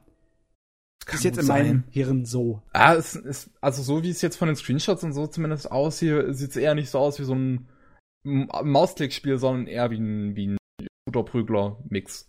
Okay, also Ja. aber trotzdem von so mehr eine Perspektive von oben, isometrisch gesehen. Oder ist das Nö, 2D so, so? Third Person, es sieht mehr nach Third Person aus. Okay. Okay. Also Ich finde das, ich, ich finde das sieht echt äh, interessant aus. Also da bin ich echt interessiert und ein weltweiter Release ist halt dafür bekannt gegeben am 22. Juni. Das heißt, wir kriegen es sogar in Deutschland. Ähm, aber bin ich bereit für mich, mir meine Gundams hier zusammenzubauen und dann die, dass die sich hier gegenseitig beschießen und bekloppen. Hm, hm, Max. Hm, gib mir einen neuen MacBoy Simulationsspiel. So, was haben wir noch? Ach, genau. Universum schlägt noch mal zu. Ich hab's ja beim letzten Mal schon gesagt, es wird langsam ein bisschen viel. Jetzt, jetzt, jetzt kommt auch noch Atom the Beginning, wollen sie jetzt auch noch nach Deutschland bringen. Hm. Ähm, glaube, was, war, gibt's das bei Deutschland bei Amazon Prime nicht eigentlich schon? Ich weiß es nicht. Ähm, aber ja, so, Universum hat wahrscheinlich sehr, sehr viel Geld anscheinend von Your Name übrig. Äh, ich hab's im letzten Podcast hatten wir da schon Gespräche mit unserem Gast äh, auch drüber, so dass ähm, das, das, das vielleicht jetzt ein bisschen zu viel wird, weil normalerweise hat Universum halt nur eine Serie pro Jahr rausgebracht und das war für mich immer so ein bisschen das Highlight-Release pro Jahr, weil egal wer auch immer der da bei Universum sitzt und sich äh, und sich äh, jährlich eine Serie aussuchen darf, ist es immer wieder was sagen wir mal anspruchsvolles mehr oder weniger. Also jetzt Hm. mehr oder, äh, so es ist es war 2015 war es ähm, Zankino Terror, 2016 war es ähm, äh, Perfect Insider, 2017 war es Death Parade. Und vorher war es auch irgendwann mal Eden of the East und was weiß ich. Also Universum immer jährlich eine Serie, die aber ein total geiler Thriller war irgendwie. Und Und jetzt, jetzt, plötzlich, jetzt, jetzt geht's los. Jetzt haben sie Blut geleckt. Ja, jetzt, jetzt haben sie Blut gelegt. Jetzt kommt dieses Jahr, also der Release von Eccentric Family ist, glaube ich, schon recht bald. Da haben wir auch ein Pressemuster dazu bekommen. Ähm, dann kommt noch Girls Last Tour, Made in Abyss, äh, Grimoire of Zero und jetzt auch noch Atom the Beginning. Puh. Viel für ein Jahr. Okay. Aber okay. So, ähm, wenn das alles immer noch auf dem Niveau äh, ihrer klassischen Synchros sein wird, dann dann wäre das natürlich ganz geil, weil das heißt sehr viele gute deutsche Synchros. Aber ich habe so ein bisschen Angst, dass wenn sie schon so viel holen, auch ein bisschen da zurückschrauben. Ja, ja, typisch die Erwartungshaltung, die zynische gegenüber Konzernkultur, ne, im Sinn von wegen, oh, da können wir Geld mitmachen, kauft mehr ein und macht es billiger. Ja, so, ja, nach, nach dem Motto halt so. Ich, ich, ich habe da wirklich Angst. Ja. Weil normalerweise war es halt wirklich jährlich eine Synchro auch bei irgendeinem Studio in Berlin, auch äh, Eurosync, genau, Eurosync in Berlin, die machen sehr gute Synchros. Gut, ähm, Death Parade war schon die erste Synchro, die dann mal nicht von Eurosync gemacht wurde, sondern ähm, bei einem bei einem bayerischen Studio, der weiß ich den Namen aber nicht mehr. Ähm, ich hoffe, ich hoffe, ich hoffe. Es wäre ganz gut. So, dann auch noch ein weiterer äh, deutscher äh, Heim-Kino-Release, der schon sehr bald tatsächlich sein wird, äh, ist Batman Ninja. Das kommt nämlich, am 24. Mai, kommt das auch bereits schon in Deutschland raus. Äh, da wird es, glaube ich, international auch rauskommen. Ja. Hm. Internationaler Release, Batman Ninja, der CGI äh, Batman. Batman, Da gab es leider am 1. April eine Werbung dazu, die mich echt aufgeregt hat mit Pop Team Epic Figuren. Yeah, Pop Äh. Drake! Ah. Ich muss Aber, die Serie noch zu Ende gucken, so legendär. Ähm, dann haben wir noch eine News zu äh, Bongo Stray Dogs äh, Dead Apple und zwar also der, der, der tote Apfel, der Film zu Bongo Stray Dogs, den holt Crunchyroll nämlich im Sommer auf die Animagic auf die Leinwand. Ähm, da kann man sich den auch anschauen, ob da noch irgendwelche Gäste dazu dementsprechend eingeladen werden. Noch nicht fest, aber auf jeden Fall kommt der Film. Äh, dann die erste Staffel von Gintama gibt es jetzt komplett und legal auf Watchbox. Yay! Ähm, ja, die erste Staffel hat noch ein paar kleine Probleme, aber der, wenn ihr den Humor abkönnt, zieht's euch rein. Ja. Glorreiche ich nicht. 4 zu 3 Vollbild-Animes. Äh, dann, äh, das haben wir vorhin natürlich schon mal kurz erwähnt, aber für alle, die jetzt vielleicht nur zum Newspart geskippt haben, Overlord kriegt eine dritte Staffel. Mhm, Äh, mhm. So viel zu dem Thema Madhouse macht keine Fortsetzung. Vorbei Ah, ist es mit dem alten. Madhouse. Willkommen das neue Madhouse. Ja. Ja, ja. Dann König ist tot. Dann wurde noch äh, angekündigt ein Film zu Okus Inn. Okus Inn ist ähm, ein Roman, der auch in der aktuellen Season eine Serie bereits bekommt. Und dann soll da jetzt auch noch zusätzlich ein Film zukommen. Ja, Ha. das Media-Mix-Gedöns, ne? Alles ausschlachten, was man in die Finger bekommen kann. Hoffnung auf Geld abwirft. Ja, ne? So. Die Chancen sind halt besser, wenn man mehr ausschlachtet, ne?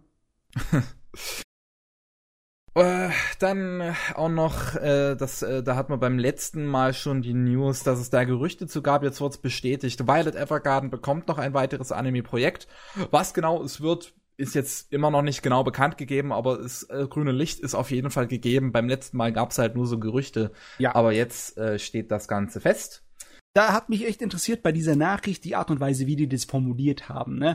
Und zwar, die sind, haben echt aufgepasst, wie, wie Füchse, dass sie nicht gesagt haben Nachfolger. Oder Ja. was es im Endeffekt wirkt, ob es wirklich ein Anime wird oder eine Realverfilmung oder sonst irgendein Futzel. Aber es wird wahrscheinlich im Anime-Bereich bleiben. Ich meine, wir Ah, ja. reden über Kyoto Animation. Und Richtig. ich habe irgendwie so das Gefühl, dass es eine neue Story im selben Universum wird. Das äh, denke ich auch. Ja. So, ja. Gut, äh, dann haben wir noch äh, das Startdatum für die letzte Staffel von Fairy Tail und zwar im Herbst 2018 geht's los. Jawohl. Da wird Fairy Tail zu einem Ende finden. Äh, dann noch. Warte mal kurz, so, da muss ich noch dazu empfehlen. Oh, ja. Der Mangaka-Autor dreht durch. Der meint, er, er ist sonst was für der Käse, ne? Der hat gerade erst eine verdammte Shonen-Serie beendet. Eine wöchentliche, die so richtig einem das Leben schwer macht, ne? Und Druck und Stress. Der will nicht nur einen neuen Anime machen, der macht noch gleichzeitig noch einen Nachfolger zu Fairy Tail, will er machen und Nebengeschichten zu Fairy Tail. Der meint, er ist sonst was von der Käse und kann drei Leute gleichzeitig ersetzen. Denkt ihr, der Tag hat 180 Stunden oder sowas? Und hin und wieder kommt auch mal ein, ein Fanart auf Twitter zu irgendwas, was er gerade feiert. Also ich wünsche ihm ja Erfolg damit, aber boah, er hoffentlich überarbeitet er sich nicht. Ah, das ist, ähm, war, war äh, hier der, der Mangaka von, von Hunter Hunter, Yu Hakusho, der war doch in seinen Anfangszeiten, war doch auch noch sehr fleißig, ne? ja, der war sehr fleißig im Sinne von wegen, er sehr, war sehr konsistent. Er hat jede Woche seine 20 Seiten rausgepallert. Ohne irgendwelche Pause. Immer. Alle Ferien durch, alle Feiertage durch, tuck, tuck, tuck. Fünf Alter Bände Schwede. pro Jahr. Ne? Das hat er krass gemacht für eine Weile und das hat eben wahrscheinlich dann auch äh, so ein bisschen seine Gesundheit zersaut. Ja. Ich meine, einige Leute machen das und können das und ziehen das ihr ganzes Leben lang durch. Nimm dir die Takashi, Takashi Rumiko, ja? Die Oma macht das immer noch. Die hat, die, ist, die, die ist süchtig nach die, Arbeit. die fürchtet das nicht. Die fürchtet den Tod nicht. Die zeichnet Mhm. trotzdem ihre fünf Bänder pro Jahr. Na gut. Ähm, dann ist jetzt äh, noch Steins Gate äh, komplett ähm, sowohl original mit Untertiteln wie auch auf Deutsch bei Wackernim äh, verfügbar, wie ich es beim letzten Mal schon vermutet habe, als es die News gab, dass Akiba Pass eingestellt wird. Äh, wird jetzt wahrscheinlich alles auf Wakanim rausgehauen, was halt äh, auf, auf Akiba Pass vorher war. Ähm, dementsprechend, ja, Steins Gate gibt's halt jetzt auch auf Wakanim und sowohl wird auch ähm, Steins Gate Zero halt jetzt die Fortsetzung wird da auch im Simulcast gezeigt. Ähm, dann der Escaflowne, der Regisseur von Escaflowne, der Kazuki Akane, hat äh, jetzt äh, mit äh, Studio 8-Bit bekannt gegeben, dass er an einem neuen Original arbeitet.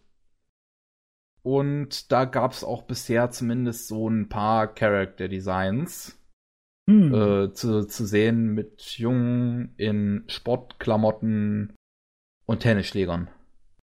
Äh, Tennis. ja, also äh, so viel zu Escaflowne und Code Geass brauchen wir nicht mehr. Äh, wir haben jetzt Jungen, die Tennis spielen.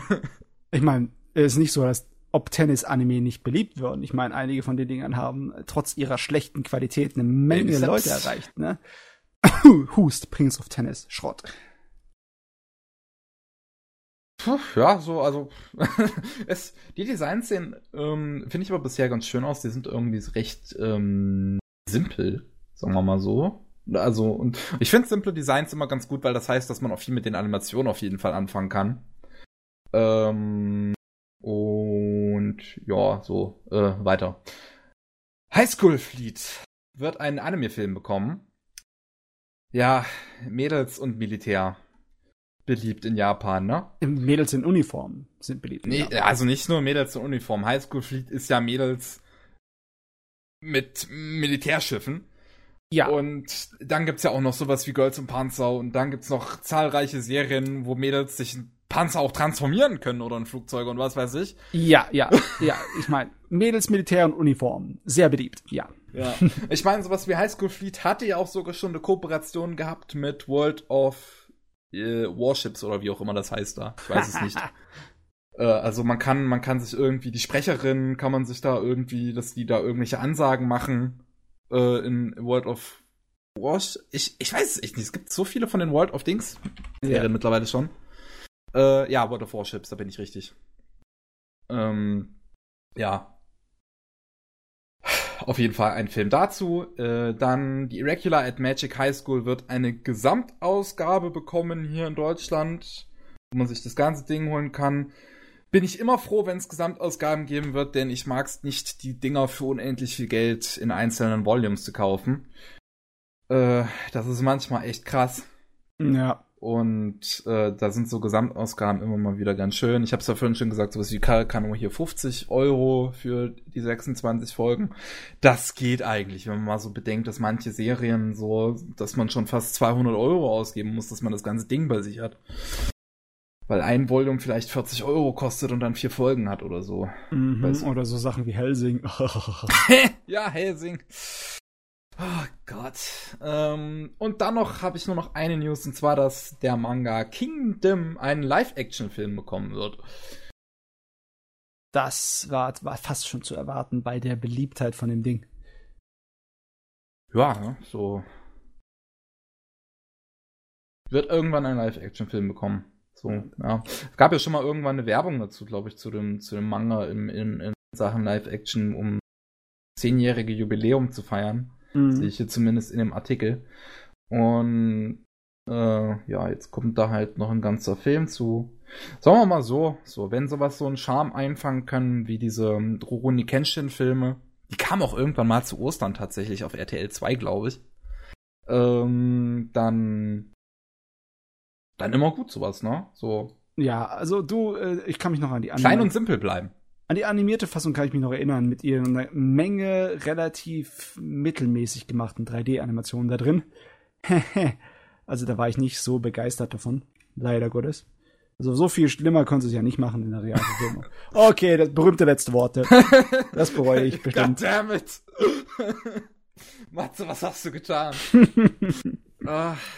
So, hast du noch irgendwelche News? Ein paar Kleinigkeiten, miniatürliche Kleinigkeiten. Ich hoffe, ich habe da nichts jetzt hier irgendwie erwähnt, was ihr nicht beim letzten Mal schon gemacht habt. Bin Ich kann's ja einfach, ich kann dich ja dann einfach äh, ab, abbrechen so. Was ist mit dieser Anime-Kurzfilm-Anthologie von Ghibli-Veteranen? die im August in Japan starten soll. Habt ihr das mal? Von der habe ich noch nichts gehört. Nee, was ist Mhm. was? Und zwar, da haben sie anscheinend eine ganze Menge alte Ghibli-Veteranen zusammengekrambelt. Jeder von denen hat Kurzfilme gemacht und die Kurzfilme sind dann nacheinander gereiht als Anthologie, kommen dann als eine filmlange Vorstellung im Kino im August in Japan. Und da habe ich ein paar Pösterchen dazu gesehen. Es sieht richtig schön klassisch Ghibli aus. Über den Inhalt kann ich noch nicht sagen, weil halt wird noch nicht so viel gesagt, es sind Kurzfilme. Ne? Hm. Hört sich aber sehr gut. Studio ist schön. Ponok ist da hinne dran. Sagt Ah, mir jetzt aber okay. auch nicht so viel, das Na, Studio. Ponok sind, äh, ist ja, warte mal, bin ich da jetzt richtig? Mary and the Witch Flower jetzt gemacht haben? das könnte Ja. sein, ja. Genau. Mary and the Witch Flower ist ja, ähm, also Studio Ponok ist ja hier von einem gegründet, der ehemals bei Ghibli äh, war. Ähm, und zwar der Hirosama Yonebayashi, der Mhm. bei Ghibli unter anderem When Money Was There gemacht hat. Und noch, was hat er bei Ghibli noch gemacht? Ach, hier Arietti. Ah, Ariete, ja, ich mag den Film. Und ja, dann, dann ist er halt von Ghibli abgehauen, hat sein eigenes Studio gegründet, und zwar Ponok, und hat dort Mary and the Witch Flower gemacht. Und ja, dann finde ich, äh, Mary and the Witch Flower ist ja auch ein Film sehr stark im Geiste von Ghibli. Ja, Den habe ich ja bereits sehen dürfen auf dem Akiba Pass Festival. der hat sich garantiert zur Mission gemacht, hier den Stil von Ghibli weiterleben zu lassen. Das Ja. sieht man auch dann hier an dem neuen Projekt, ne? Ja, genau. Und das ist irgendwie sehr, äh, schon fast selbstverständlich, dass, dass dann sowas von Ponok kommt. So ein Zusammengesammle von Ghibli-Veteranen. Gut, dann weiter. Eine mini-erwähnungswürdige Sache ist äh, Jubiläen. Haha. Und zwar dieser Shoujo-Manga äh, Maria Watches Over Us äh, feiert sein 20-jähriges und dann bekommt er doch ein neues Projekt dazu. Maria watches over us. Das ist wahrscheinlich nicht so bekannt jetzt, aber das war vor einer Weile, Anfang der 2000er auch. Äh, das war ein Ding. Es war einfach Mädcheninternat und so ein bisschen Yuri, weißt du, Mädchenliebe. Hm, ich sehe es. Das hat auch relativ viel Anime-Zeug bekommen, sehe ich Mhm. gerade. War auch in Deutschland mangamäßig erfolgreich. Das ist eine, eine Serie, ein Ding. Das feiert sein 20-jähriges und er kriegt ein neues Projekt dazu. Wahrscheinlich ein neuer Anime. OVA oder okay. sowas. Und äh, Record of Lotus War feiert sein 30-jähriges. Aber so wie es aussieht, wird da nichts Neues produziert dafür, sondern wird einfach nur so ein bisschen hier, ha, wir haben 30-jähriges, hallo. Guck mal, wir sind alt. okay. So, ein bisschen, aber okay, das ist auch ein bisschen unwichtig, aber ich finde es lustig. Da die Takashi Rumiko, wie vorhin schon erwähnt, die ist nicht tot zu kriegen, die zeichnet wieder. Und zwar, sie wird jetzt ein paar Kurzgeschichten machen für ihr Rumik Theater. Das macht sie, hat sie früher schon ein bisschen gemacht, wenn sie ihre im modernen Setting gesetzten Sachen, wo es einfach nur um zwischenmenschliche Drama und Komödie geht, da ist sie meiner Meinung nach sowieso immer noch das, da macht sie ihre besten Arbeiten drin. Da hat sie jetzt was rausgebracht und wird wahrscheinlich noch eine weitere Kurzgeschichte machen, bevor sie ihr neues Werk in Angriff nimmt, weil das ist auch schon geplant. Die, die, ist Okay. Clint Eastwood, die wird wahrscheinlich bis in 90 ist weitermachen. ja, ja, Cool. so Ja. sieht's aus.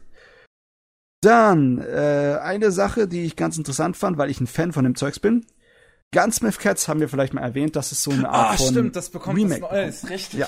richtig Aber- das bekommt einen neuen Anime. Da wird jetzt äh, das Gerät umbenannt. Es ist jetzt nicht mehr ein Gunsmith Cats Reboot, sondern es heißt Project BB. Wo wollen sie zumindestens, dass die Leute das kennenlernen als Project BB und alle weiteren Details werden sie auf der einer Messe in Chicago, der Anime Central, bekannt geben. Aber äh, logischerweise, die haben uns ein paar äh, Skizzen gezeigt. Es ist Gunsmith Cats, ne?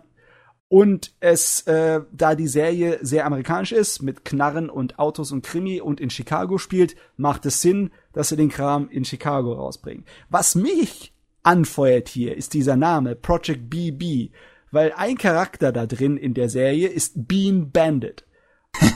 Und das ist auch eine Okay. der ersten Alleinschaffungen, allein äh, eigenständigen Werke von Sonoda, die ein Anime bekommen haben. Der Bean Bandit Anime ist tierisch geil. Ist eine von den ganz feinen 45 Minuten Einzel-OVAs. Die ist super. Okay. Und in den Skizzen ist auch der Bean Bandit wieder drin. Und ich habe so die Hoffnung, dass nach dem Ende von Gunsmith Cats Burst, von dem Manga, dass äh, unser Hauptcharakter, unser Mädel und der Bean Bandit zusammen was unternehmen. Ich meine, das haben sie im Manga schon öfters gehabt, aber äh, äh, macht nicht die alten Geschichten noch mal plattwälzen. Gibt mir was Neues, ja?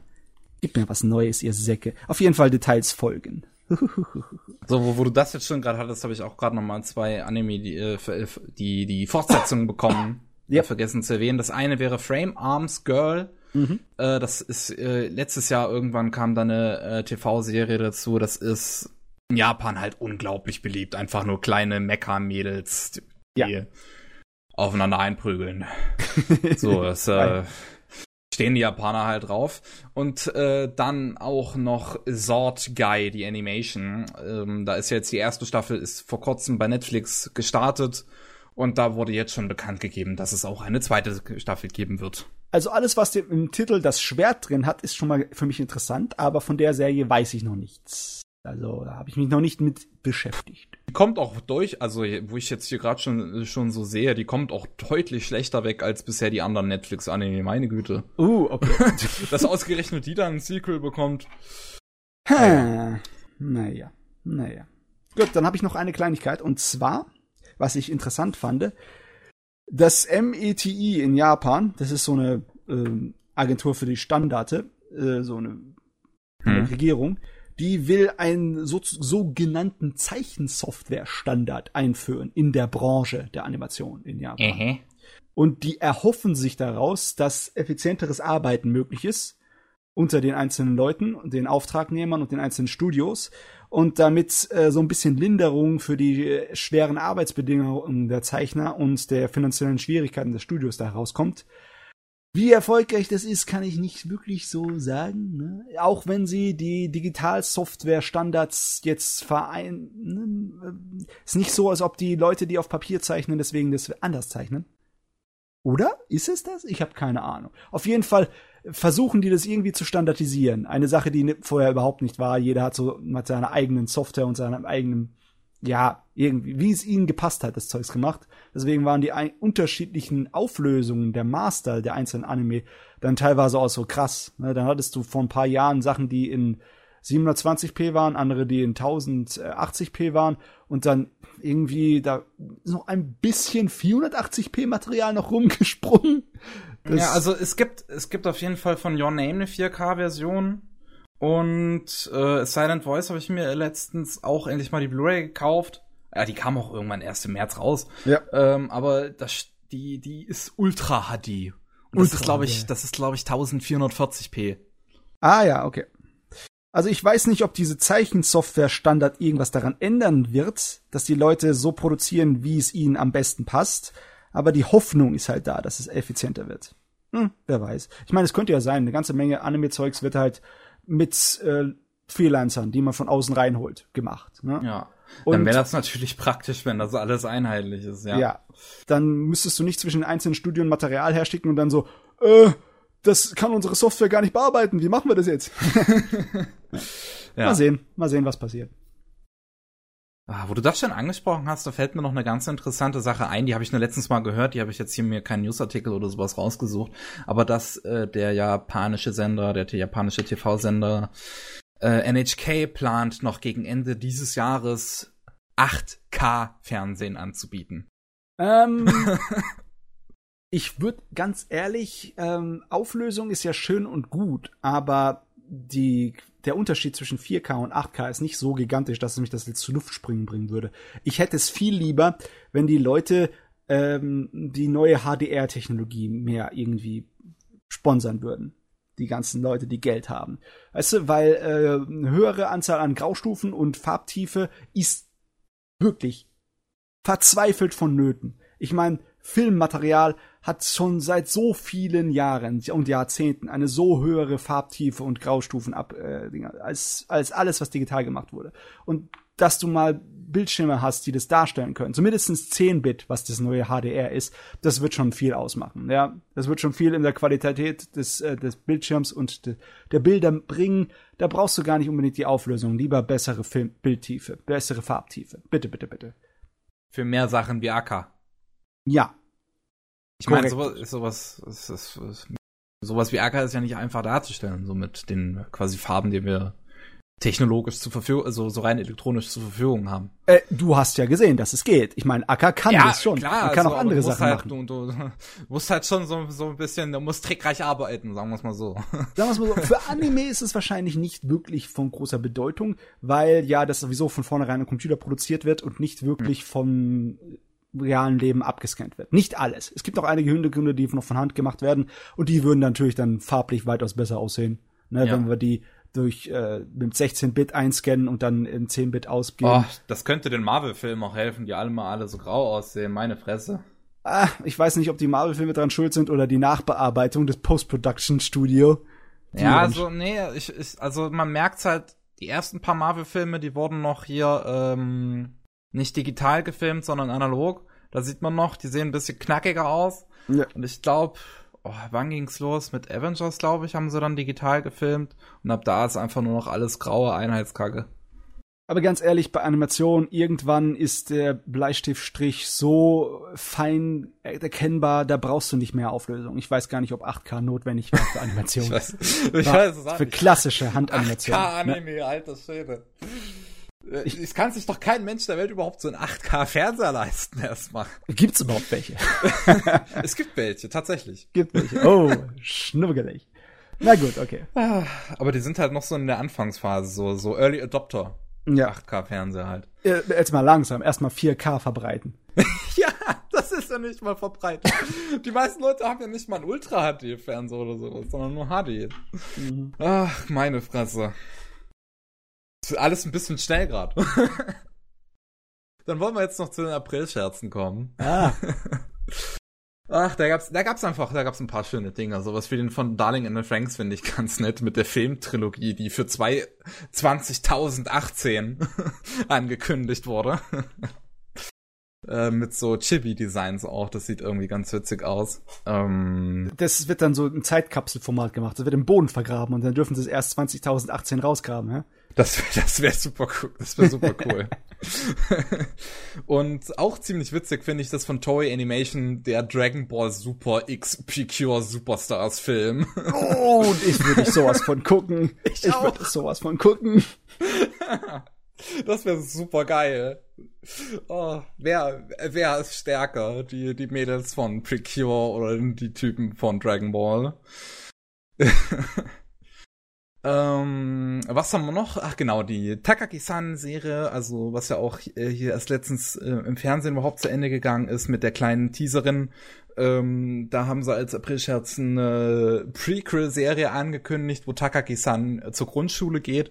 Würde ich mir wünschen, das sieht so putzig aus, aber äh, naja, Let It Die, so ein recht, äh, recht bekannteres äh, japanisches äh, MMO, ähm, hat Let It Date angekündigt, wo die ganzen Figuren in eine äh, in eine Visual Novel halt, in eine, in eine hier, wie nennt sich so, Dating-Sim reingeschmissen Das werden. hört sich alles nach versteckten Werbungen und Tests an. Weißt du, das sind alles Aprilscherze, wo ich denke, das könntet ihr auch machen. Die Leute würden in Scharen über euch herfallen, um es euch abzukaufen, ja? Das Ich meine, wer hätte denn sowas schon mal gemacht? Nee, eigentlich, es, es gab ja immer bisher immer nur so, wenn, wenn sowas angekündigt wurde, dann, dann wurde ja auch gleich geplant, dass sowas gemacht wird, wie sowas wie bei Far Cry 3 Blood Dragon, wo Ja. halt das als April-Scherz angekündigt wurde und dann kam das halt wirklich und das war halt super cool. Äh, würde ich mir mehr auch sowas wünschen, einfach mal. Das passiert so selten. Ja, in der heutigen Welt der Medien passt man ein bisschen mehr auf. Aber hey, Ja. ab und zu mal, ab und zu mal muss man sich aus dem Fenster legen. Mal.